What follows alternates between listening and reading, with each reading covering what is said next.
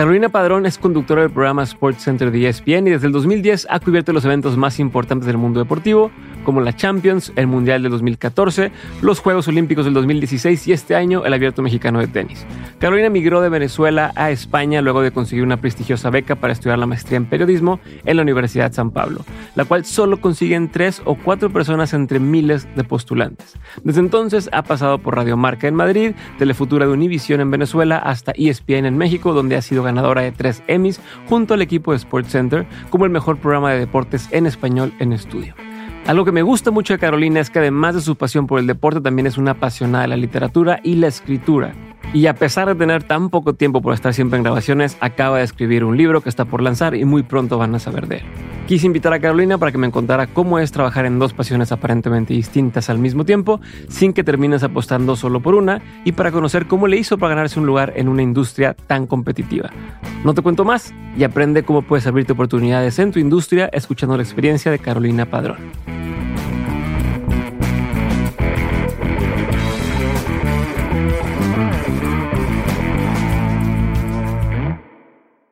Voy a empezar por donde siempre inicio y es dónde te, ¿en qué momento te diste cuenta que te querías dedicar a esto? Porque tengo entendido que nunca dijiste que estar enfrente de la televisión, eras tímida, eh, tú siempre estabas metida en el periodismo, querías escribir, fuiste a un taller de escritura con Guillermo Arriaga, o sea, no pintabas hacia acá. Entonces quiero entender en qué parte de todo este proceso dijiste, va, o sea, voy a hacer esto, soy buena para hacer esto y después hablaremos de lo que estás haciendo ahora, aparte de todo, pero quiero entender por ahí un poco. Primero, gracias por, por invitarme. Creo que fue cuando me fui a vivir a España. Eh, a mí me gustaba mucho el deporte, digo, lo tenía en casa, mi papá era un tema de conversación, mi hermano, mis tíos, mi mamá también le gusta. Mm, tuve la oportunidad de irme a España y me acuerdo que me encantaba el diario Marca. Nosotros estábamos en ese momento estudiando, yo me gané una beca, me voy, y estudiábamos en el sótano del periódico El Mundo. Por supuesto, ahí llegaban todas las publicaciones del grupo Recoletos, o sea, cuando tú llegabas al máster tenías todas las revistas y todos los, periódicos del grupo. Y yo siempre agarraba marca, me encantaban las portadas, eran súper metafóricas, ¿sabes? Juegan con las palabras, las imágenes, ta, ta, ta. Y me gustaba. Y cuando se dio la oportunidad de pedir las pasantías, dije, bueno, voy a optar por, por hacer deporte porque me gustaba. Y dije, creo que por ahí podría ser. Porque yo no tenía muy, muy claro como el tema de la fuente a la que me quería dedicar, pero siempre supe que quería ser periodista. Pero está muy alejado a, dices que te gusta Pablo Neruda, te gusta García Márquez, te gusta, o sea, no tiene mucho que ver. Pero, pero fíjate, yo cuando escribo para la página de ESPN, yo utilizo mucha poesía y voy contando una historia, entonces me, invento, no sé, el ejército vino tinto, entonces a partir de esa idea voy desarrollando todo y todo va siendo como coherente con algo. Entonces creo que sí, una cosa te puede nutrir a la otra perfectamente. O si lees algún texto periodístico de García Márquez, te das cuenta que puedes de cualquier eh, suceso normal hacer una pieza bonita periodística que no tenga mucho que ver con, con el periodismo puro y duro como tal. Bueno, entonces lo, eh, creo que Marca se daba ese permiso, esas metáforas y esas cosas me gustaba mucho. Y además un profesor me recomendó hacer radio. Le dijo, creo que este es tu medio natural, podrías hacer, ta, ta, ta. opto por marca, eh, impreso, opto por marca radio y se me da la oportunidad de empezar a hacer radio. Bueno, ahí empecé a... Para esas oportunidades nada más decías, quiero estar y te escogían o... Sí, tenía, era una cantidad de cosas, ¿no? Que primero tus notas en cada materia, yo obviamente en, radio fue una de las mejores en que me fue, creo que saqué 9 de 10. Y entonces obviamente cuando dependía de quienes aplicaran a ese medio, para ellos hacer como en el pool de candidatos, elegir los que más le, le, le, pues, le llamaran la atención. Y como yo traía buena nota y la buena referencia del profesor, me dieron la, la, oportunidad de hacer radio. Y creo que me cambió, obviamente, la vida. Primero, estar en España, ¿no? Estudiar y darme cuenta que, que, existe un mundo más allá de tu propia cultura, de tus fronteras, ¿no? Yo nunca había estado en Europa, nunca había salido, había salido del país lo más lejos a, a que Aruba, creo yo, Estados Unidos, ¿no? Puerto Rico, por allí. Pero nunca había cruzado el charco, como, como dicen en España, y, y me cambia la vida y ahí me doy cuenta que, oye, esto me gusta mucho. Y podría irme bien acá, ¿no? Televisión nunca me pasó por, por la cabeza pero se fue dando como de manera natural. Cuando yo regresé a Venezuela aparecieron las oportunidades y bueno, ahí... bueno, pero regresaste, pediste regresar a Venezuela, ¿no? O sea, porque tu papá te dijo, oye, pero ¿por qué te quieres ir de allá si te está yendo bien, te están pagando? ¿Por qué te quieres regresar? De hecho, me ofrecieron trabajo de, de, planta en la radio ya ganando sueldo de, porque obviamente yo ganaba sueldo becario, que eran 400 euros y vivía en una habitación compartida con alguien porque no, te daban los números. Y era lo que yo contaba, o sea, yo no tenía como que papá que me mandara en ese momento, la situación estaba súper complicada en Venezuela y en mi casa. Y, y, yo decidí regresarme. Me ofrecieron el trabajo, yo dije, Porque yo quería, en ese ¿Qué momento te cuando empecé... tus colegas, tu familia, Ay, estás eh, loca? ¿Sabes qué? Habían, había como distintas cosas. Por ejemplo, parte de mi familia era regrésate porque estás muy lejos, ¿no? y Ujú, te tenía, yo tenía, sí. yo me fui además y tenía un año que no regresaba a Venezuela. Y cuando decidí regresar fue porque yo quería trabajar en ESPN.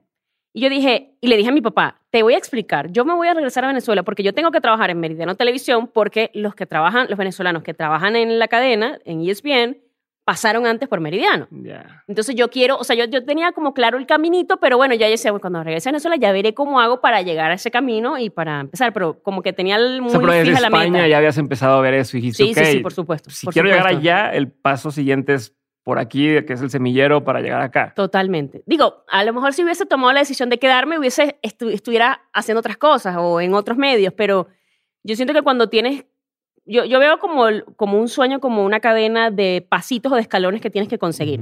Entonces yo me empecé a, a- a dibujar esos escalones y a tratar de cumplirlos eh, en forma y tiempo para llegar a ESPN.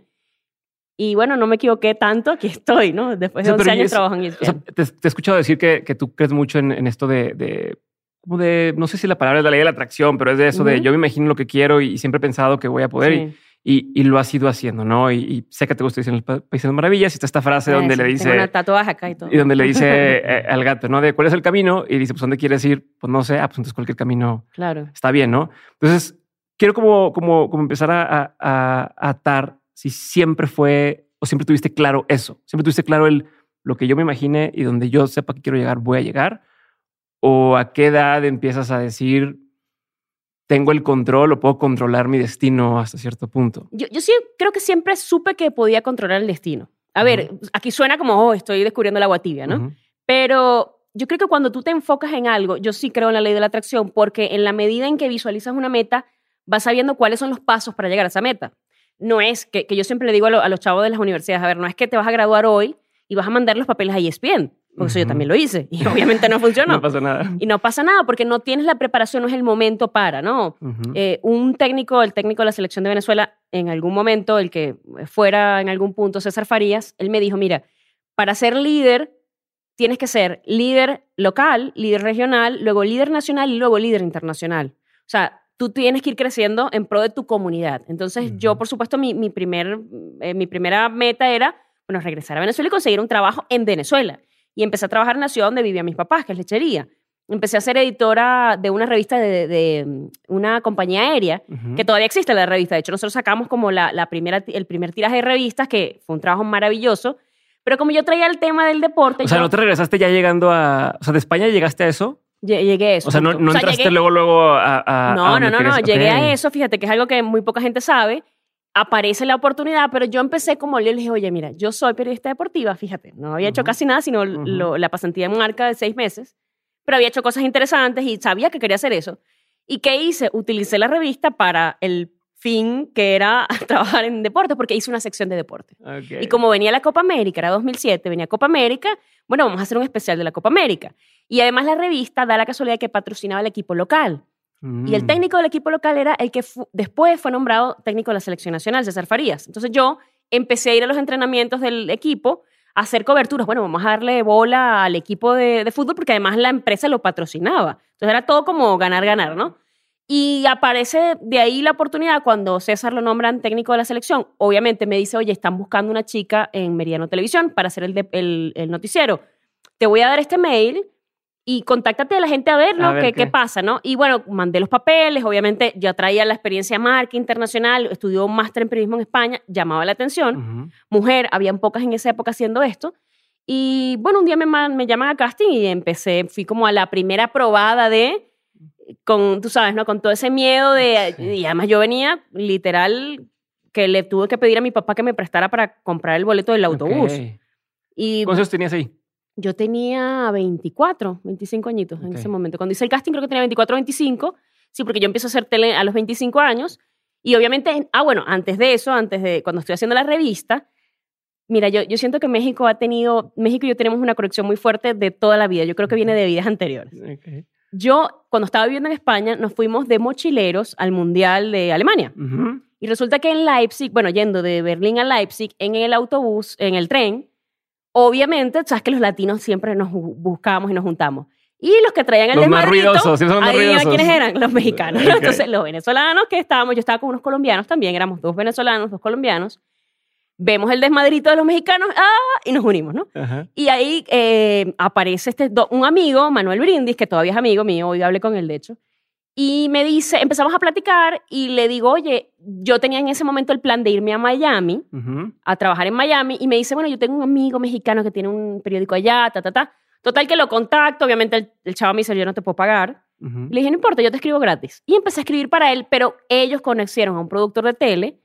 De, en, en ese momento él era, no me acuerdo cómo se llamaba la cadena exactamente, pero una cadena de, eh, de Univisión. Ajá. Y venía a la Copa América en Venezuela, entonces me contacta el productor, le gustó mi currículum y me dice, necesito que me mandes un demo.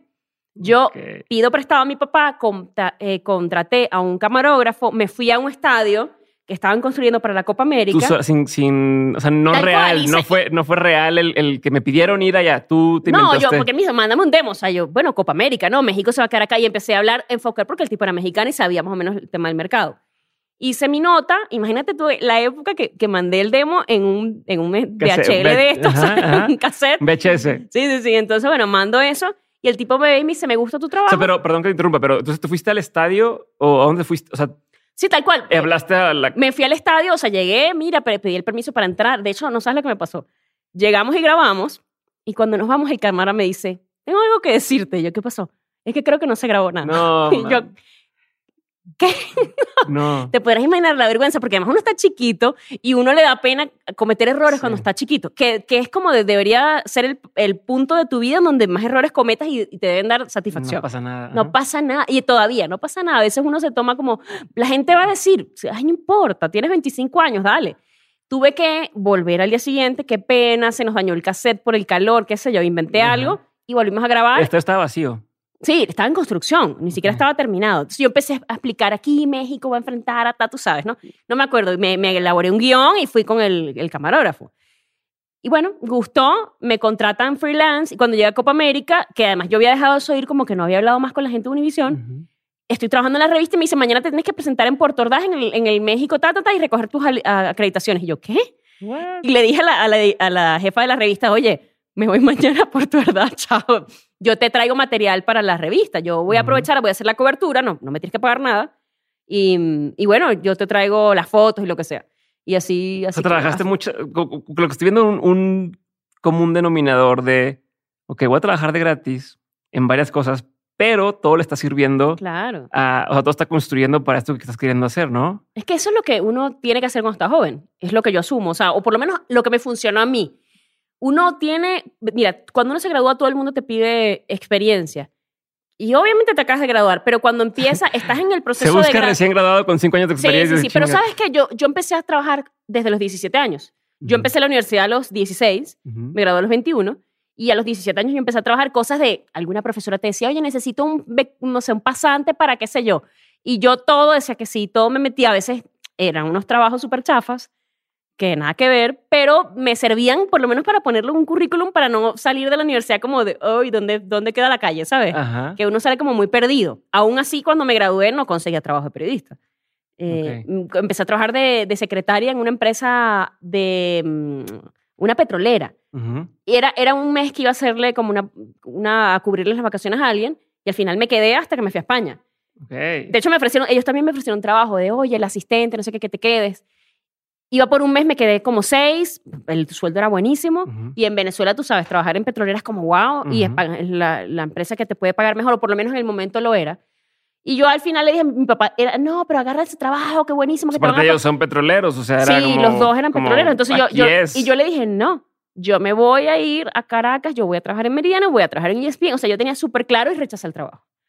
Que a muchos le podía parecer como muy loco porque era un dineral que probablemente no me lo iba a ganar, no me lo gané de periodista en Venezuela, pero, y la otra cosa es que la, empieza- la gente empieza a decirte, es que el periodismo es muy mal pagado. Mucha competencia. Literal, este. literal, mi mamá mandó a mi primo a que me diera la charla, mi primo periodista, a que me diera la charla de por qué no debía ser periodista. Y yo, ajá, cuéntame más. O sea, yo, yo siento que uno tiene que ser feliz, uno tiene que ser, uno sabe lo que hace bien, además, Ujú. o los dones para, el- para qué sirven, ¿no? Y yo siento que en la medida en la que tú cumplas con eso, te va bien. Ok. U- O sea, el objetivo, hay gente que tú le preguntas, ¿qué quieres hacer? No, ser millonario. No, eso es una consecuencia de algo en algún Ujú, punto, ¿no? ujú. Pero no, o sea, yo tenía muy claro que quería ser periodista. Entonces creo que mi necedad natural me ayudó un poco en la carrera. Creo que uno tiene que ser muy necio cuando quiere algo. Muy necio, muy perseverante. Pero hasta dónde puedes, o sea, hasta dónde hay que empujar cuando te dicen que no.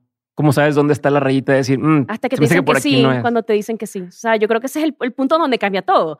Porque imagínate tú, si al primero o segundo no, tú- yo hubiese dicho, esto no es para mí, estuviera trabajando en la industria petrolera, probablemente siendo una ejecutiva en una empresa frustrada, sentada de, oye, que hubiese sido de mí si hubiese sido periodista. De hecho, la beca para España aparece cuando yo estoy tra- trabajando allí. Ujú. Y además fue, no fue que, ah, llegó la beca y ya. No, no, no. El título no había llegado, el- es un tema en las universidades en Venezuela. El título, de hecho, llegó cuando, después que yo regresé a Venezuela, de España, imagínate. Ok. Tuve que ir a pedir unas actas de grado firmadas por el rector, me tuve que ir a, a esperar al rector, literal, esto fue real, me senté afuera de su oficina así a a esperar que llegara, porque a era... él le da igual, ¿no? Pues, ¿qué- Sí, entonces fue como que- muy complicado el proceso para mandar los papeles hasta que se dio, pero yo decía eso, es que depende de ti que se, que se dé o no. Entonces, mi papá me decía, por ejemplo, un momento donde yo sentía que él le daba como miedito que yo me fuera del país y me decía, no, pero no importa, más adelante sale otra oportunidad, más adelante te dan otra beca. Y yo, no, yo quiero esta. Tú- Porque aparte era una beca difícil de conseguir. súper difícil y además uno no sabe, oye, o sea, para quien no sabe, eh, es la beca que da Fundación Carolina. Ujú. ¿Cuánta gente aplica? 200 Dos- mil, 200 mil personas y le dan a qué? ¿Cuatro personas? más o Son- menos? éramos tres, de hecho. Tres éramos personas, tres en el, en el por, por- depende del programa, pero para mi programa yo no sé cuántos aplicaron, pero imagínate lo difícil que es. De hecho, ganamos una brasileña, un mexicano y yo. Como para que digan, no, luego viene otra. No, imagínate, es súper complicado. O sea, yo, y conozco a gente que ha aplicado varias veces y a la tercera o cuarta es que le han dado la beca. Y gente brillante. Entonces yo decía, no, yo quiero irme ya, es mi oportunidad. Y además yo soy una, yo soy muy necia, muy terca y creo que a veces la vida te pone obstáculos para que tú demuestres que tanto quieres algo, ¿no? O por lo menos esa es mi visión. Cuando veo los obstáculos, yo sé, es una prueba del destino. Sí, ¿sabes? como si meto fuera mi- película, ¿no? me meto De- mi novela ahí y, y ahí me proyecto. Pero de alguna manera me ha funcionado. Sí. Yo siento que, como yo a veces, le digo a la gente a veces, tienes un plan A y, ok, el plan A no, no jala, igual vas al B, pero el objetivo sigue siendo el mismo. Lo que vas cambiando es la manera de llegar al El punto. camino. Exacto. Dice, bueno, a lo mejor esto no me funcionó, bueno, me voy a replantear entonces cómo llegar a ese punto, pero no te replanteas el último punto, que es válido. Hay mucha gente que de repente está haciendo algo y dice, oye, esto no es para mí, no sé, estoy, diciendo, me, estoy estudiando ingeniería, me doy cuenta que esto no me gusta, que quiero ser chef Ok. y puedes cambiar, eso es válido. Pero como yo tenía muy claro lo que quería hacer, mi caso era cómo llego hasta allá, hasta ese punto. Pero ¿en qué, ¿en qué momento dices, ok, empecé a entender que quería que me periodis- periodismo deportivo estando en España? Pero ¿cuándo fue donde dijiste, yo quiero estar en la pantalla de ESPN y que me estén viendo? Cuando empecé a hacer eh, periodismo, Y además, ¿por qué ESPN y no otro de los medios? porque para mí ESPN era como la NASA del periodismo deportivo. Eh, Lo sigue siendo para mí, es como Ok. el- lo más top que hay. O sea, en tu industria que quieres estar ahí. Claro, todo el mundo, cuando eres periodista deportivo, todo el mundo, o sea, el comentario, ojalá algún día llegues a ESPN. Ok. Siempre, no, no, perdón, pero es cierto. Sí. Y yo tenía además gente que yo había visto, Richard Méndez, Carolina Guillén, que luego se convirtieron en mis compañeros, Alfredo Álvarez, Fernando Álvarez, que eran como para mí los más top que habían. Ellos tuvieron ciertos procesos de trabajar en Venezuela y llegar a ese punto. Y yo decía, yo los veo como referentes, yo quiero estar allí también. Si se puede. Claro, entonces yo te digo, por eso que yo tenía la mentalidad meridiano, porque por lo menos Richard y Carolina trabajaron en Meridiano. Y yo decía, es que a mí me van a ver ahí. O sea, yo, claro, uno no sabe cómo va a suceder, pero yo sabía que iba a pasar en algún punto. Obviamente, en algún momento sí dudé que no fuera a suceder. Yo creo que es normal, ¿no? Y en algún punto, de ya había ido el casting y todo, dije, no me van a agarrar porque quizá quemé el cartucho porque no estaba preparado o lo que sea. Mm. Pero tenía, no sé, yo no sé, yo creo que cu- cuando uno es muy joven, tienes como muy intactos los sueños y no te da miedo arriesgarte. O sea, no te da miedo, incluso yo llegué a decir en voz alta, estuve en la... Es más, te voy a decir algo. El día de la entrevista de, De la, la Fundación beca. Carolina, de la beca, yo tu, a mí- te preguntan cómo te ves en cinco años, no sé qué tus planes. Yo decía, trabajando en un canal internacional, Ujú, dando clases, me falta esa, lo que pasa es que no tengo tiempo. ujú. Y además dije, yo voy a ser el primer premio Nobel de literatura de Venezuela. Imagínate tú, yo tendría en ese momento 22, 23 años. Ujú. Y además la tipa no se me rió en la cara. ¿sabes? te Que yo- tomó en serio. me la tomó así la tipa como de, ajá, cuéntame más. Y además yo había publicado ciertas cosas ya, o sea, y la tipa, ah, ok, está bien. Y me dieron la beca. Pero ¿y tú qué opinas cuando le dijiste eso? O sea, ¿qué ves hacia atrás? Dices, o sea, qué bien, o dices que a lo mejor que inocente, o, o sea, ¿cómo lo ves? No, ¿Y sigue siendo un sueño? sí, sí, siendo un sueño, por supuesto. Claro, no, digamos que ahora uno es más, yo creo que cuando uno se va poniendo más mayor, te haces más comedido con los sueños y con lo que comentas, porque a veces mucha gente tiene miedo de decir, voy a hacer esto y que, ay, no, no pasó, porque creo que Ujú. tienes muchos, depende de, de donde estés, muchos ojos mirando y esperando que falles. Mm. A mí, te soy honesta, a veces me vale bastante eso y sigo diciendo, pues, obviamente, y, y además veo, por ejemplo, que Gabriel García Márquez dice que cuando empezó su carrera, además empezó muy joven a escribir, él decía, yo que obviamente siempre escribía pensando en que me podía ganar un premio Nobel en algún punto, ¿no?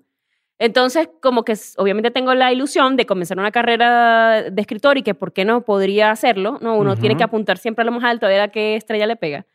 Pero siento que las cosas suceden y se pueden. Y creo que la vida me ha demostrado que todo se puede si te esfuerzas. No va a llegar rápido, no va a ser fácil y tiene todo muchas consecuencias que otra cosa es eso. Eres capaz de lidiar con las consecuencias de, tus que decisiones. con eso, ¿no? Sí, o sea, mira, hay una frase de Kobe Bryant que está en su libro Mamba Mentality, que él dice que la grandeza no es para todos, porque la grandeza implica ciertas decisiones que te van a llegar a ser sacrificios que no todo el mundo está dispuesto a, a asumir. Y eso es cierto. Eh, yo no recuerdo días, días de la madre, he estado cumpleaños viajando en cobertura, Tu sola. relación en aquel momento cuando te dijeron vas a ESPN y, Mi novio se quedó en ese momento en Venezuela. y él acaba también de lanzar su, su disco en ese era momento, cantante. ¿no? De hecho, el día que me llega la oferta de, de E ESPN, estábamos en el showcase de él. Y yo como que, no sabes, fue, fue un momento tan triste y tan feliz a la vez. Yo vi el- la oferta y fue como, ¿qué le digo? O sea, y además, te lo juro, estábamos en ese momento literal, y me acuerdo que yo tenía un Blackberry rojo. Yo me suena la cosa, veo el mail y veo el mail, Armando Benítez, que es mi actual jefe. Y es bien, oferta laboral, la cantidad. Te ofrecemos tanto por tanto, por Ah, tantos sí, ya, años. tómala. así ya, sin, sin, así sin anestesia. Porque ya era una cosa que veníamos como hablando. Y, y estábamos justo con la champaña así, todos brindando, y yo, ¡ah! no, no puede ser que me pase esto en este momento. Y al día siguiente, no le dije en ese momento, al día siguiente le dije, oye, tengo que hablar contigo, me están ofreciendo, o sea, lo que yo, O yo sea, te... nunca dudaste de lo voy a tomar. no, Es, nunca voy a dudé, tomar el puesto, Nunca dudé. como se lo digo, haz de cuenta. Sí, era como de, y además eso, mira, yo, yo creo, y te lo digo porque he vivido fuera de, de mi casa muchas veces, por, incluso por, por temas familiares, me he mudado mucho. Ujú. Yo siento que la gente que va a estar, va a estar, ¿sabes? Y las personas que te quieren están siempre a pesar de que estés lejos. Y a mí me ha tocado estar lejos muchas veces. Entonces, sé cuáles son las personas constantes con uno, las valoro, las tengo todavía en mi vida, mis mejores amigas son mis mejores amigas de toda la vida. Ujú. Obviamente he ido sumando gente en el camino porque uno necesita aliados en donde está.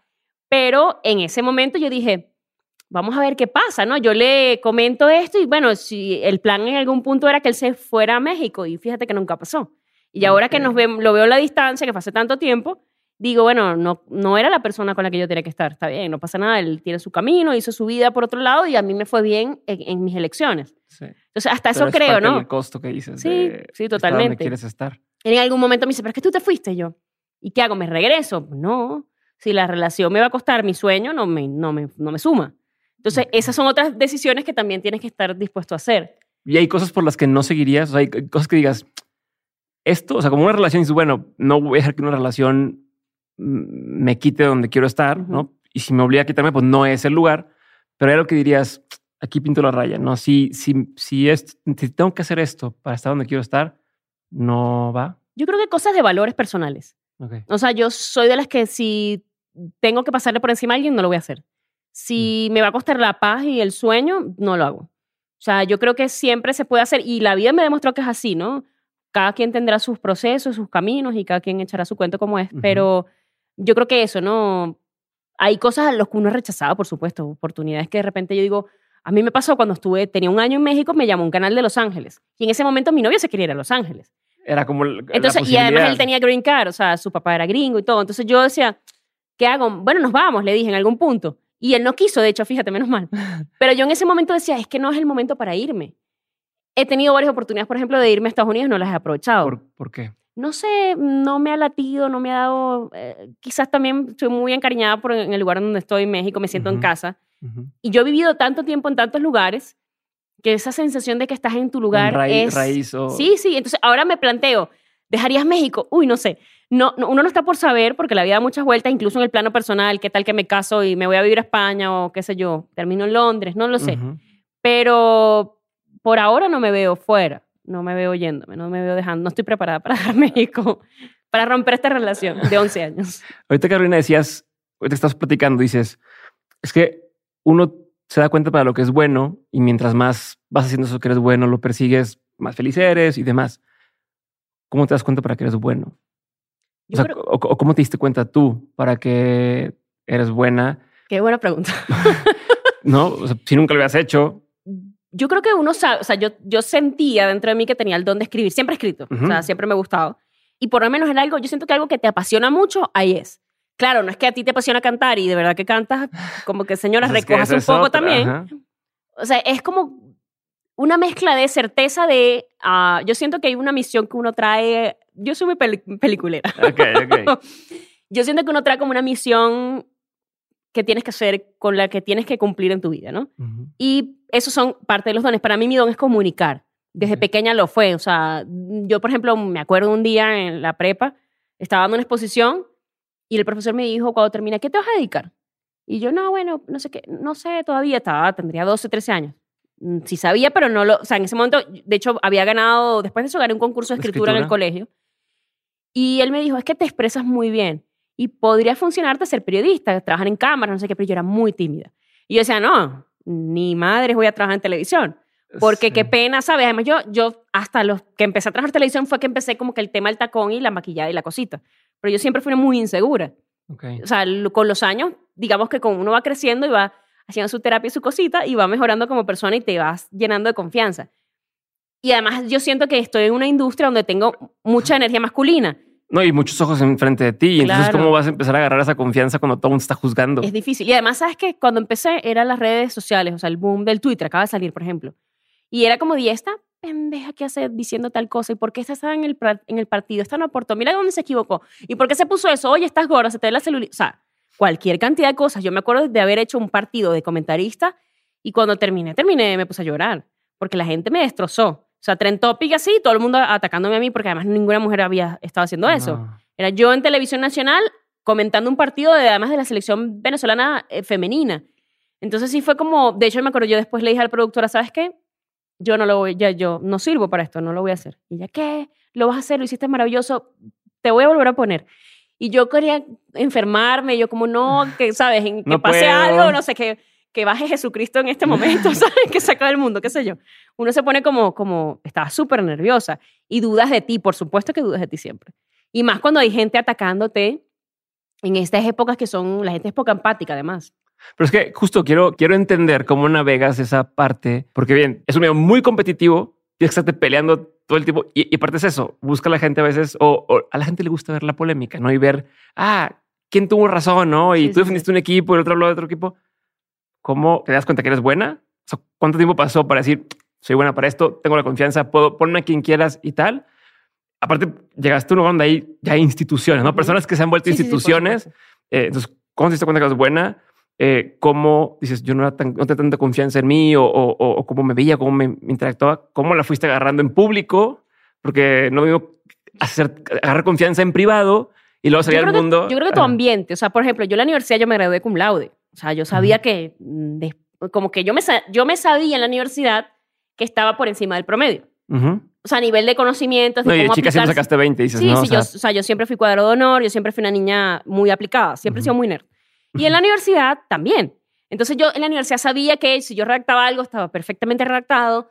Yo ahí sabía que yo tenía las herramientas para. Y además es típico que conseguías pasantías y te iba bien y los profesores te lo decían. Entonces ya ahí empiezas a notar que sí que no es una idea mía de que escribo bien, es que me comunico bien y que lo sé hacer. Entonces, claro, ya ahí empieza el proceso de vamos a buscar trabajo. Cuando me gano la beca, oye, si en esta beca aplican 200 mil personas y somos tres y me escogieron a mí, algo debo tener.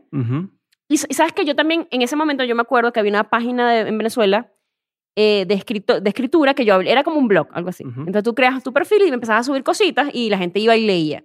Un día me escribí una revista de Barcelona, España, de oye, podemos escribir este, agarrar este poema y tal. Sí, y lo publicaron. Que de hecho, cuando fui a la beca, llevé la revista de, ¿y cómo te llamaron? Me enviaron a internet tal cual alguien me, me publicó y me mandó el, el, ejemplar de la revista. Entonces, para mí eso era como, podía ser una revista súper X y para mí era, wow, me publicó, qué sé yo, estoy en el New York Times, ¿no?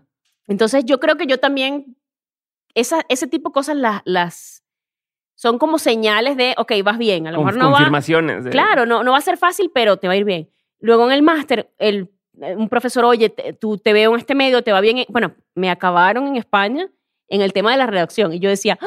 que, éramos muy, que yo era muy barroca, que todo lo adornaba. Yo, somos barrocos, soy latina, ¿qué más quieren? ¿Sabes? Nosotros Ujú. todo para decir una cosa, hola, ¿qué tal? Buenas tardes, señor. Mire, espero que su, su familia esté bien. Eh, quería decirle con mucho respeto si me puede traer un vasito de agua. ¿Sabes? Ujú. Uno, uno es así, uno es barroco. Entonces, que de hecho, mi redacción fue la peor en la que me fue, imagínate Ok. tú. Que yo decía, si a ¿Qué mí es me- lo que dices que es tu fuerte? Sí, y, y yo digo, y así, así me fue a mí, me acabaron, que era la, era la más top del salón. O sea, había una niña que tenía más promedio, pero bueno, no vamos a hablar de ese tema. Este, yo decía, ¿cómo le va a ir a los demás? O sea, yo me sentía como, hasta cierto punto, como de, porque nosotros además titulamos americanos, nos usamos artículos, allá es otro tipo de, que tuve que adaptarme también a eso, ¿no? Fue muy frustrante en algún punto, pero yo dije, esta gente no me va a hacer pensar que no sé escribir, ¿sabes? En serio. Pero también aproveché como de el curso para pulir ciertas cosas que de repente no hacía bien o no sabía, porque tampoco es que uno se las sabe todas y tampoco es que, ay, no, yo estoy así ya. No sabes lo que no sabes. Uno cambia también, uno, uno se va adaptando y uno se va nutriendo de las cosas. Entonces yo aproveché esa- ese paso en España para eso. Y obviamente después cuando regreso y me piden un demo y mando y me contra... O sea, yo te soy honesta, yo a veces digo, o sea, sí he tenido dificultades, pero cuando he intentado hacer cosas, se me ha dado. No, a veces no a la primera, a veces sí a la primera, pero ha funcionado. Eh, cuando hice el casting para Meridiano Televisión, yo, mm, obviamente, fue, a veces yo pensé que era un desastre, me volvieron a llamar después de una semana, hicimos como una semana de entrenamiento con otra chica, además, era Ujú. una, estaba compitiendo con otra chica, y cuando yo, lle- bueno, llegué, voy a confesar algo, yo a ese casting llegué un poquito, no peda, pero sí me tomé un vinito antes y yo no tomaba Relajada. te venía como chill, como, Ajá. o sea, como de, bueno, lo que salga. Entonces, no les estoy diciendo a la gente que se vuelva alcohólica, pero además ese consejo me lo dio un famoso locutor, Iván Losher, que en paz descanse, que era voz en toda Latinoamérica de, las de grandes cadenas de televisión y de radio. Y habíamos ido a comer con él y él me dijo eso. Entonces, realmente sí me solté mucho. Dijo, tómate un vino para que te Sí, te me dijo, relajes". tómate algo y te relajas. Pues yo estaba súper tensa, imagínate. Vas a hacer un casting, o sea, una prueba que puede definir tu futuro. Y bueno, me dieron el trabajo. La otra, además, la otra chica era súper bella, era una rubia alta, tú sabes, que había pasado por Miss Venezuela Mm. y que llegó en su camioneta y yo venía en, en autobús. Y, ¿sabes? Y no sé. Y además uno se empieza como a tirar para abajo siempre, casi siempre. Uno tiene el, el tema, o por lo menos yo lo tuve durante mucho tiempo, a veces trato como de callar a, a Doña Perfecta, de ese tema de sabotearse, del, Sí. del- ¿cómo se dice? El Síndrome del impostor. Síndrome del impostor, gracias. Que, que te ataca mucho y uno dice, bueno, cállate un poquito, ¿no? Todavía a veces que, pero ya, ya Te sigue pasando. O Ya sea, menos, mucho menos ya. pero- Ahora me pero- pasa cuando escribo. o- o- ok. Eh, a- es que ya tienes otra- otras áreas, Sí, ¿no? y, y ya es... No, no conoces la reacción del público todavía ante lo que escribes en este otro En formato, ese otro que, formato. que ahorita hablaremos de, Sí, de eso. sí. Tengo más un par de dudas más, eh, porque no, no te voy a soltar tan fácil. Eh, son cosas en Meridiano cuando dices que ya quedé y todo y me van confirmando que estoy bien, estoy bien, estoy bien, estoy bien. Pero ya en ESPN, en, en, en estar en, en- al frente, cuando dices, llamen el respeto de todos, ¿no? O, o, o, Ah, no, o a eso- ti eso mismo. se fue hace poquito. ¿Sí? ¿Por claro, qué? porque además yo vengo para acá Pues tienes 10 años estando en ESPN. 11, cumplo 11 Ajá. en diciembre. Bueno, sí, cumplo 11 ya. Ok. Eh, yo creo que hay un punto donde también uno hace las paces con uno mismo. Te soy súper honesta. Yo creo que eso lo da la edad. La edad te da mucha confianza que hay algún punto en donde ya hay cosas que no le haces, no le das tanta bola, no le das tantas vueltas y uno va escogiendo como sus, sus peleas, ¿no? O sea, Ujú. Yo creo que cuando llegué me pasaba mucho que mucha gente, ¿y esta por qué? Y esta no sabe tal. Y obviamente no traes, yo no tenía el, el background, por ejemplo, de fútbol mexicano. Ujú. Yo lo había visto porque yo quería trabajar aquí, entonces empecé a ver mucho tiempo de fútbol y eso, eh, mexicano específicamente, pero yo venía a hacer cobertura de fútbol venezolano. Entonces, claro, habían cosas que me preguntabas y yo decía, ¿quién es el máximo goleador de la selección mexicana? Pues no te sabría decir. Ujú. Entonces, cosas que como que te vas nutriendo en el camino. Y a mí sí me costó los primeros años tener esa confianza. A mí alguien me escribía, ¿qué mala eres? Y yo decía, claro, es que soy súper mala. Es que, claro, me equivoqué en esto, me equivoqué en esto, me equivoqué en esto. Ya ahora soy más amable conmigo. Ok. No es que me deje de equivocar, pero me equivoco y, lo hago un chiste y veo que los demás también se equivocan y es parte de estar ahí de y también lo hago como más de divertirse, ¿no? Ok. Quizá uno saca mucho la personalidad ahora. En ese momento yo era como muy, no, tiene que ser así, todo súper estricta, tú súper... De hecho, a mí, me acuerdo Jorge Eduardo Sánchez cuando llegué me dice, mira, antes de ponerte a hacer chistes y no sé qué, domina la bestia. Y después, sé tú mismo. Ya. Entonces, uno está en ese punto donde ni siquiera sabes cuál es tu personalidad al aire, ¿no? Sí, O sea, de- sí. O tu, de- tu lugar o tu, en la dinámica además. Porque una cosa es tú y otra es tú con el resto del- de la gente, ¿no? Y además tú sientes, yo traía eso como que de, de que tus compañeros dirían, ¿y esta por qué vino a hacer? O porque, Ujú. me acuerdo, yo, yo llegué aquí en 2010. En 2013 me toca hacer, 2013 o 2012, creo que fue 2012, me toca hacer clásico español. Y voy con José Ramón Fernández, David Feitelson, estaba Fernando Palomo. No, no, no, no sabes, o sea, éramos, éramos como cinco periodistas y yo me acuerdo que yo era, primero, la única mujer, Y, que todos ya tenían la más joven, y la única que, o sea, bueno, Fernando Palomo venía de Estados Unidos, pero yo la- era la única no mexicana. Entonces era como, representaba a todas las minorías. Y me acuerdo clarito que estábamos en el Camp Nou y ha caído ese palo de agua y José Ramón me mira y me dice, "Ah, te, te vas a ir a cubrir, no sé qué. Y yo dije, o sea, José Ramón Fernández se moja, yo me mojo. Y yo, no, no, no, José Ramón, yo me mojo. ¿Sabes? Ujú. Entonces empiezas a tratar de hacer cositas o le sacas Ya. plática, por ejemplo, le sac- José Ramón es muy duro al inicio. Hoy me llevo muy bien con él y es una persona grandiosa, pero al inicio como que te pone mucho a prueba Ujú. y es un tipo que, al que yo admiraba mucho. Entonces si vienes con ese tema de, ay, me preguntó algo José Ramón y no supe contestarle. Yo, yo, no- yo soy una persona que nunca se queda callada. Yo trato de darle la vuelta, algo digo, pero callada, ay, no sé, no, no funciona, Ok, no sé. ok. Entonces él como que me veía ahí batallando y, y, y veía como que de alguna manera Pero el ¿y te echaban esfuerzo. la mano o porque tienen, digo, tienen fama muchos de ser muy picudos, ¿no? Bueno, como acá, como Sí, sí, sí. de, ah, pues es parte del personaje, el... el... Hay quienes te echan la mano y hay quienes no, no te la echan. ok. Hay- ay, me tocó compañeros que te, tú les preguntabas cómo se pronuncia esto y te lo decían mal y después se reían, ah, te lo dije mal, ay, tú te lo creíste, ¿sabes? Me Oh. llegó a pasar. Que tú decías, wow, ¿no? Pero yo, momento, yo en ese momento decía, esto no es la escuela, ¿no? Yo no vengo aquí, profesora, mire que va. Yo decía, bueno, resuelve tú, aprende y mejora. Pero había gente que te intimidaba por ese tipo de cosas, ¿sabes? Que tú te sentabas ahí y decías, no sé cómo me va a ir hoy con esta persona. Y además me te sentías como por debajo. Entonces ya tu nivel de seguridad, al empezar a menos de la mitad, ya está comprometido el Ajá. programa. Entonces sí fue como muy duro cuando inicié. Pero porque hasta hace poco sentiste ya este, este brinco. O sea, ¿qué, ¿qué fue pasando o qué hizo la diferencia? Yo creo que en algún punto creces y te das, te das cuenta que tus fantasmas no existen, están en tu cabeza. Mm. que realmente lo haces bien, que si a la gente le gusta o no le gusta, ya eso es tema de la gente. Tú haces, y además, a ver, uno, tú, y tú lo debes saber, uno hace un trabajo y recibes mil comentarios y uno te, cagó el día, el ¿sabes? no. Y empiezas, tú, ¿sabes? Entonces había gente que todavía, que hay gente que, ay, anda, anda, vete para la cocina a lavar trastes. No, cariño, yo ni en mi casa lavo trastes. Imagínate tú. O sea, y además dejemos temas de, de, de género, ¿no? Ujú. Entonces ya, ya, lo, ya hasta le contestas hasta por crear un precedente, pero ya no te afecta el comentario. Ok. O sea, ya a mí no me afecta. Y, y no sé en qué punto, pero no hay un punto específico que a partir de acá yo me sentí con Sí, o confianza. hice no, este evento, descubrí esta cosa y ya me no respetaron. pero como ¿no? que con el tiempo vas ganando confianza y, te- y vas a eso, adueñándote de tu silla, de tu Ujú. trabajo y de también asumir que, bueno, que no va a salir todo perfecto y que es parte del show. No va a salir perfecto, no pasa nada. Ok. Y además prepararte mucho. Yo, si, no, si yo me siento en, el, en la mesa, en el Sports Center o donde esté, y no me preparé, uy, me va muy mal. Entonces yo no me permito no lleg- llegar no preparado. ¿Cómo te preparas para un, un programa? Depende, si es de análisis, pues viendo, nosotros hacíamos un programa ESPN AM, tenía que ver todos los juegos porque estaba Álvaro Morales, Sergio Dip y Adal Franco, que son grandes amigos míos, hermanos. Álvaro y yo nos llamamos súper bien, pero Álvaro es Perro. perro. Y además él me decía, aquí no hay condescendencia. Aquí si tú no te viste el puente, es que te quedas muy en evidencia. Entonces, ¿qué era? Bueno, pasar el fin de semana tomando nota, viendo todos los partidos y llegar ahí para hacer un juicio, una opinión. Y sabes que yo no opino hasta, o sea, yo opino hasta donde sé. Mm. No, me, no quiero, no pretendo nunca ser más de lo que soy. Ok. O sea, si hay una cosa donde no lo sé, pues no me meto, en, no me meto hasta lo hondo, si no sé nadar. Entonces yo creo que eso también hay que reconocer el límite natural de uno. Obviamente te preparas para superarlo, pero hay un punto donde tú dices, a ver, tampoco te pongas aquí, aquí a tirarte las de la brava si, si no. Ok. Y yo creo que es eso, ¿no? Eh, para el programa, yo- nosotros preparamos nuestras notas, nuestras cosas, y yo siento que además todos tenemos una marca personal, cómo cuentas la historia. Entonces yo preparo mucho cómo cuento la historia.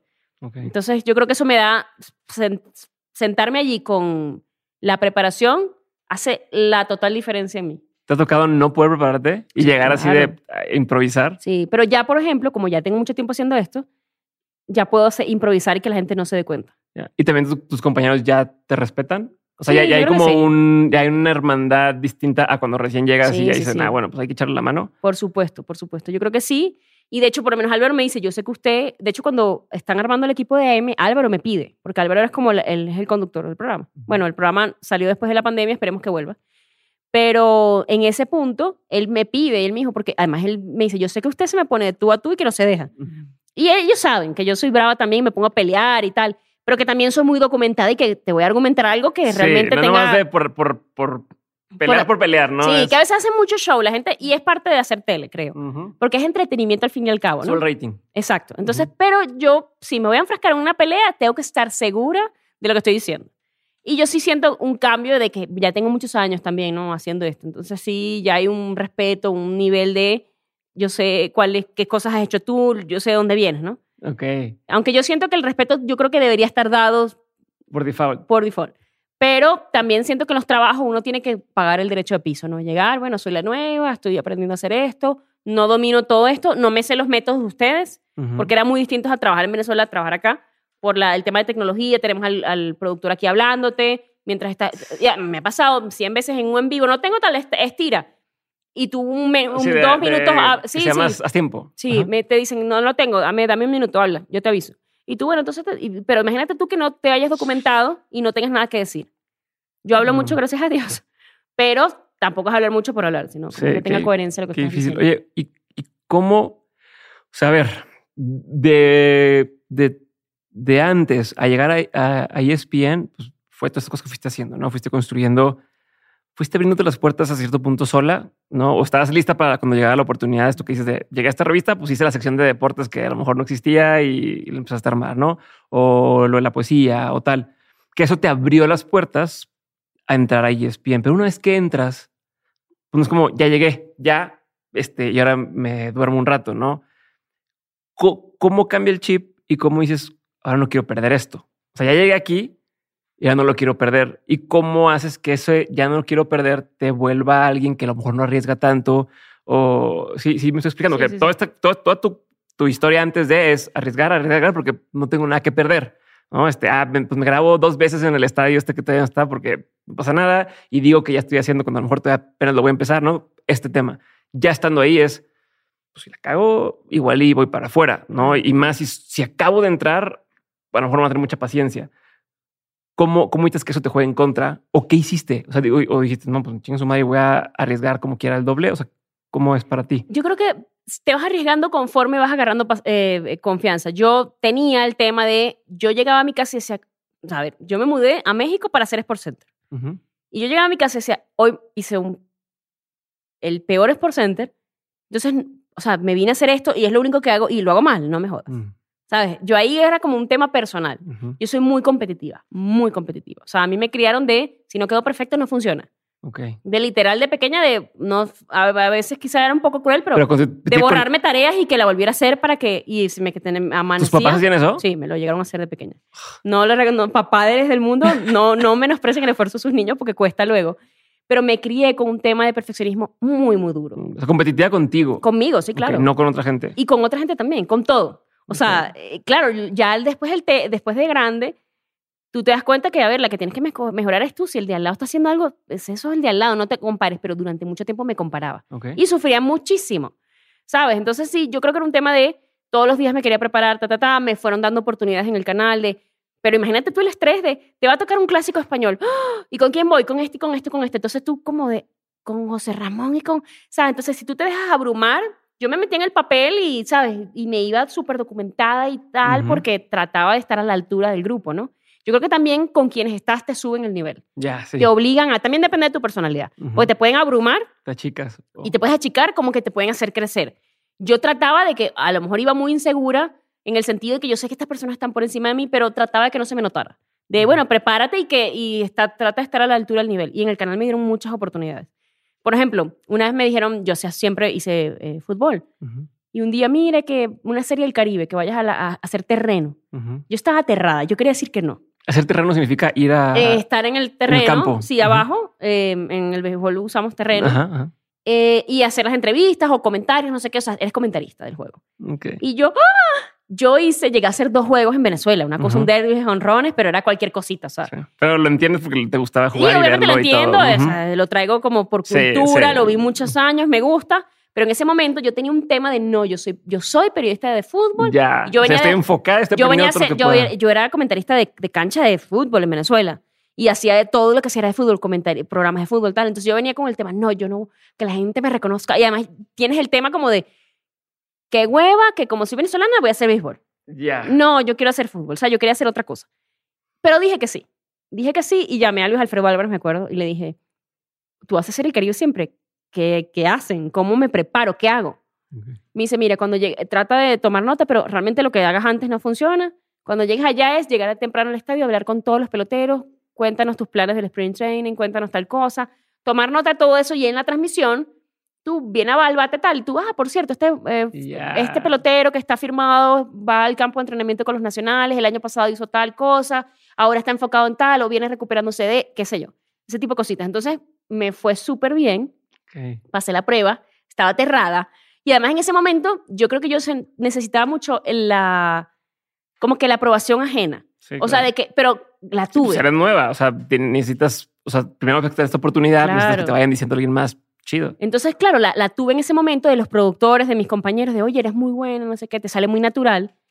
Y me siguieron invitando en los siguientes años. Entonces ya era como que, bueno, béisbol ya me, la gente me ubicaba también, me mandaron a hacer cositas de tenis. Entonces yo creo que siempre me daba la oportunidad de decir que sí, así, así estuviera aterrada.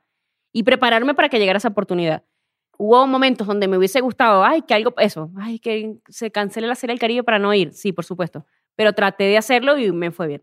Ah, pero entonces así fue como te, te fuiste dando cuenta que sí podías hacer las cosas, ¿no? ¿Cómo haces hoy para seguirte manteniendo relevante?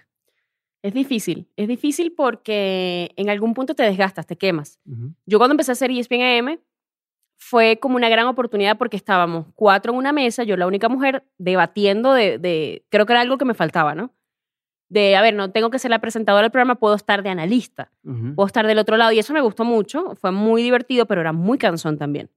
Cuando llegó la pandemia a mí me cayó como de perlas porque ah, yo hacía ESPN AM, que además yo odio pararme temprano, me tenía que parar súper temprano, estaba literal toda la semana viendo fútbol y encima me iba a empezar a hacer un programa de béisbol los domingos. Yo estaba como de quemada, te lo juro, estaba súper quemada. Te llega la pandemia y fue como, respiré un, Un break.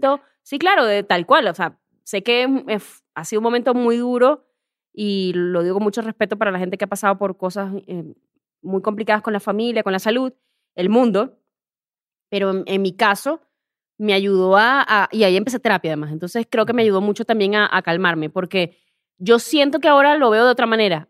Ya no tengo que opinar de todo para ser relevante, ya no tengo que mantenerme poniendo, yo me puedo perder en redes sociales, es que me es bastante irrelevante si lo hago o no. Que también siento que hay cosas que uno se tiene que guardar un poquito, y, pero sí trato, o sea, ahorita estoy en un punto de reenamorarme de lo que estaba haciendo. O sea, empecé a escribir otra vez en la página de ESPN, que eso me encanta, y me gusta que la gente vea otra faceta mía también, pero también esto pasa cuando empiezo a escribir. Entonces, claro, se me mete esto como de, a ver, tú siempre quisiste escribir porque no has escrito hasta ahora. Empiezas a pensar cuánto tiempo más vas a hacer deporte. Empiezas a, empie- antes que, por ejemplo, que alguien te decía, vamos al cine y tú no, porque juega el Real Madrid y Barça, entonces lo quiero ver. Ahora es no, me voy al cine, no veo el Real Madrid y Barça, lo veo luego, o depende, de, a lo mejor no lo veo. Ujú. O sea, empiezas a, a soltar cosas que antes era como de jamás en la vida lo hubieses pensado, ¿sabes? Pero estoy en un punto de reenamorarme de, porque yo creo que es eso, ¿no? De, hay un punto donde empiezas a hacer todo con los ojos cerrados y es como, dices, no, vamos a, a tratar de, de, de volverle a, sí, a de eh, volverle a encontrar el queso a la tostada, ¿no? Entonces empiezas como a, a eso, a tratar de hacer algo distinto. Yo creo que todo suma. Y estoy en ese proceso, ¿no? De, de volver al punto en donde me mataba, por, por ejemplo, ya hay un punto en donde tienes tanto tiempo de carrera que ya no te mandan a una cobertura y ya no es un- una tragedia. Ya. Ya Sí, entiendes que, bueno, fue otra persona, no pasa nada. Pero yo antes era, no, no me mandaron a mí, Dios mío, no me valoran. Ya, te, ya tú empiezas a, a verlo de una manera distinta. Volvemos al punto, yo creo que es la edad, el tiempo, y ya hay cosas, batallas, y hablo con mis compañeros y muchos están así, de, ay, ya hay batallas que no lucho acá. Entonces tú dices, "Eh, tengo metas y, por supuesto, sigo teniendo cosas, pero sé que hay cosas que además no dependen de mí. Y está bien y ya lo entiendo, pero antes no lo entendía y lo sufría mucho. Yo creo que también hay un punto en donde empiezas a soltar cosas porque, te digo, yo soy como muy tema de quiero controlar todo y quiero ir para todo y que me manden a mí a todo, porque yo, entonces el yo, yo, yo empieza como a bajarse un poquito y es como, bueno, es el equipo, ¿no? Y si no me mandan a mí, va a ir alguien que lo va a hacer bien, Y si necesita mi apoyo, lo apoyo y chévere, ya no pasa nada. Ya, tengo, una, tengo un último de este tema porque quiero hablar de tu libro, pero tengo un último de este tema. Ahorita dijiste, soy muy competitiva. Es una industria que es sumamente competitiva. Hay muy poco espacio, ¿no? Este, todo el mundo quiere, como dices, pues, todo el mundo quiere llegar a ESPN. ¿Cómo manejas el tema de la competencia hoy, a diferencia de cómo lo haces cuando empezaste? Hablando no, nada más, no nada más de tiempo aire, sino incluso el tema de, oye, pues me busco una marca para colaborar de alguna forma, me busco para otra oportunidad o que ves a gente que lo invita en otros proyectos y dices, yo también podría haber estado ahí, ¿no? Este, ¿Cómo lo, lo, manejas hoy comparado con cómo manejabas antes? Ya hoy no me molesta. Ya hoy entiendo que no tengo que estar en todas partes y que no tengo yo que ser la protagonista de todo. Antes sí lo, lo sufría. Lo sufría a nivel que en 2016, yo me acuerdo, yo cubrí Río, 2016 los Olímpicos, pero fui la opción B. La opción A dijo que no quería ir. Y la opción A me llama a mí para contarme, oye, me llamaron, yo sé que tú estás esperando la llamada, me sorprendió que me dijeran a mí, pero yo dije que no quería ir por X o por Y y a los cinco minutos me llamó mi jefe. Estamos en conferencia para avisarte que fuiste seleccionada, ta, ta, ta. Y mi respuesta fue, ¿hasta cuándo tengo para avisar? Mañana te aviso, porque sé que fui tu opción B. Yo estaba súper dolida en mi ego. Y uno no puede tener ese ego en, en, el trabajo y en la vida, ¿no? Yo estaba eso, pero pues yo sentía que yo era la más chingona. Yo tenía, o sea, ¿cómo no voy a ir yo? ¿Cómo, ¿Cómo soy yo la segunda opción? Te imagínate tú el nivel de ego en ese momento y además de querer hacer todo. Es que me, yo me acuerdo que yo colgué la llamada y me puse a llorar. Yo dije, no, yo no voy a ir. Yo no voy a ir. Que se creen, o sea, y mi, yo estaba, mi, mi mamá estaba en México en ese momento y mi mamá me dice, pero a ver, da igual si fuiste la primera o la segunda opción vas a ir a los Olímpicos. Entonces tú vas a perder la oportunidad de, vivir unos Olímpicos, de tener eso en tu... Porque tú, como que tú le vas a demostrar a ellos que no le vas a demostrar a nadie, va a ir otra persona y ya está, no pasa nada, ¿sabes? Y quedaste tú como la berrinchuda, ¿no? Que no pudiste emocionalmente manejar un tema. Y después dije, bueno, sí es cierto. Al día siguiente dije, bueno, obviamente voy. Y yo en ese momento yo quería renunciar a ESPN. Pero yo, me quedaban tres años de contrato. Y tenía otro canal que me había llamado. Y yo le dije al canal, bueno, vamos a sentarnos a hablar. Me fui a hablar con mi jefa y le dije, yo me quiero ir. ¿Cómo hago para romper el contrato? Por, por este sentimiento de que ya no estaban tomando en cuenta. Yo, yo sabes que yo sentí en ese momento que habían eventos que yo soñé cubrir y que no me tomaban en cuenta que iba otra gente y yo sentía que yo estaba por encima de esa, gente. Volvemos al, punto del ego. Y que yo me mataba trabajando y que yo, yo, yo llegué a cancelar vacaciones, mover, dejar a mi familia botada por el canal y no sé qué y todo lo que me decían. yo, sí, sí, sí. Y yo decía, y, y encima no soy la, la primera opción, en serio.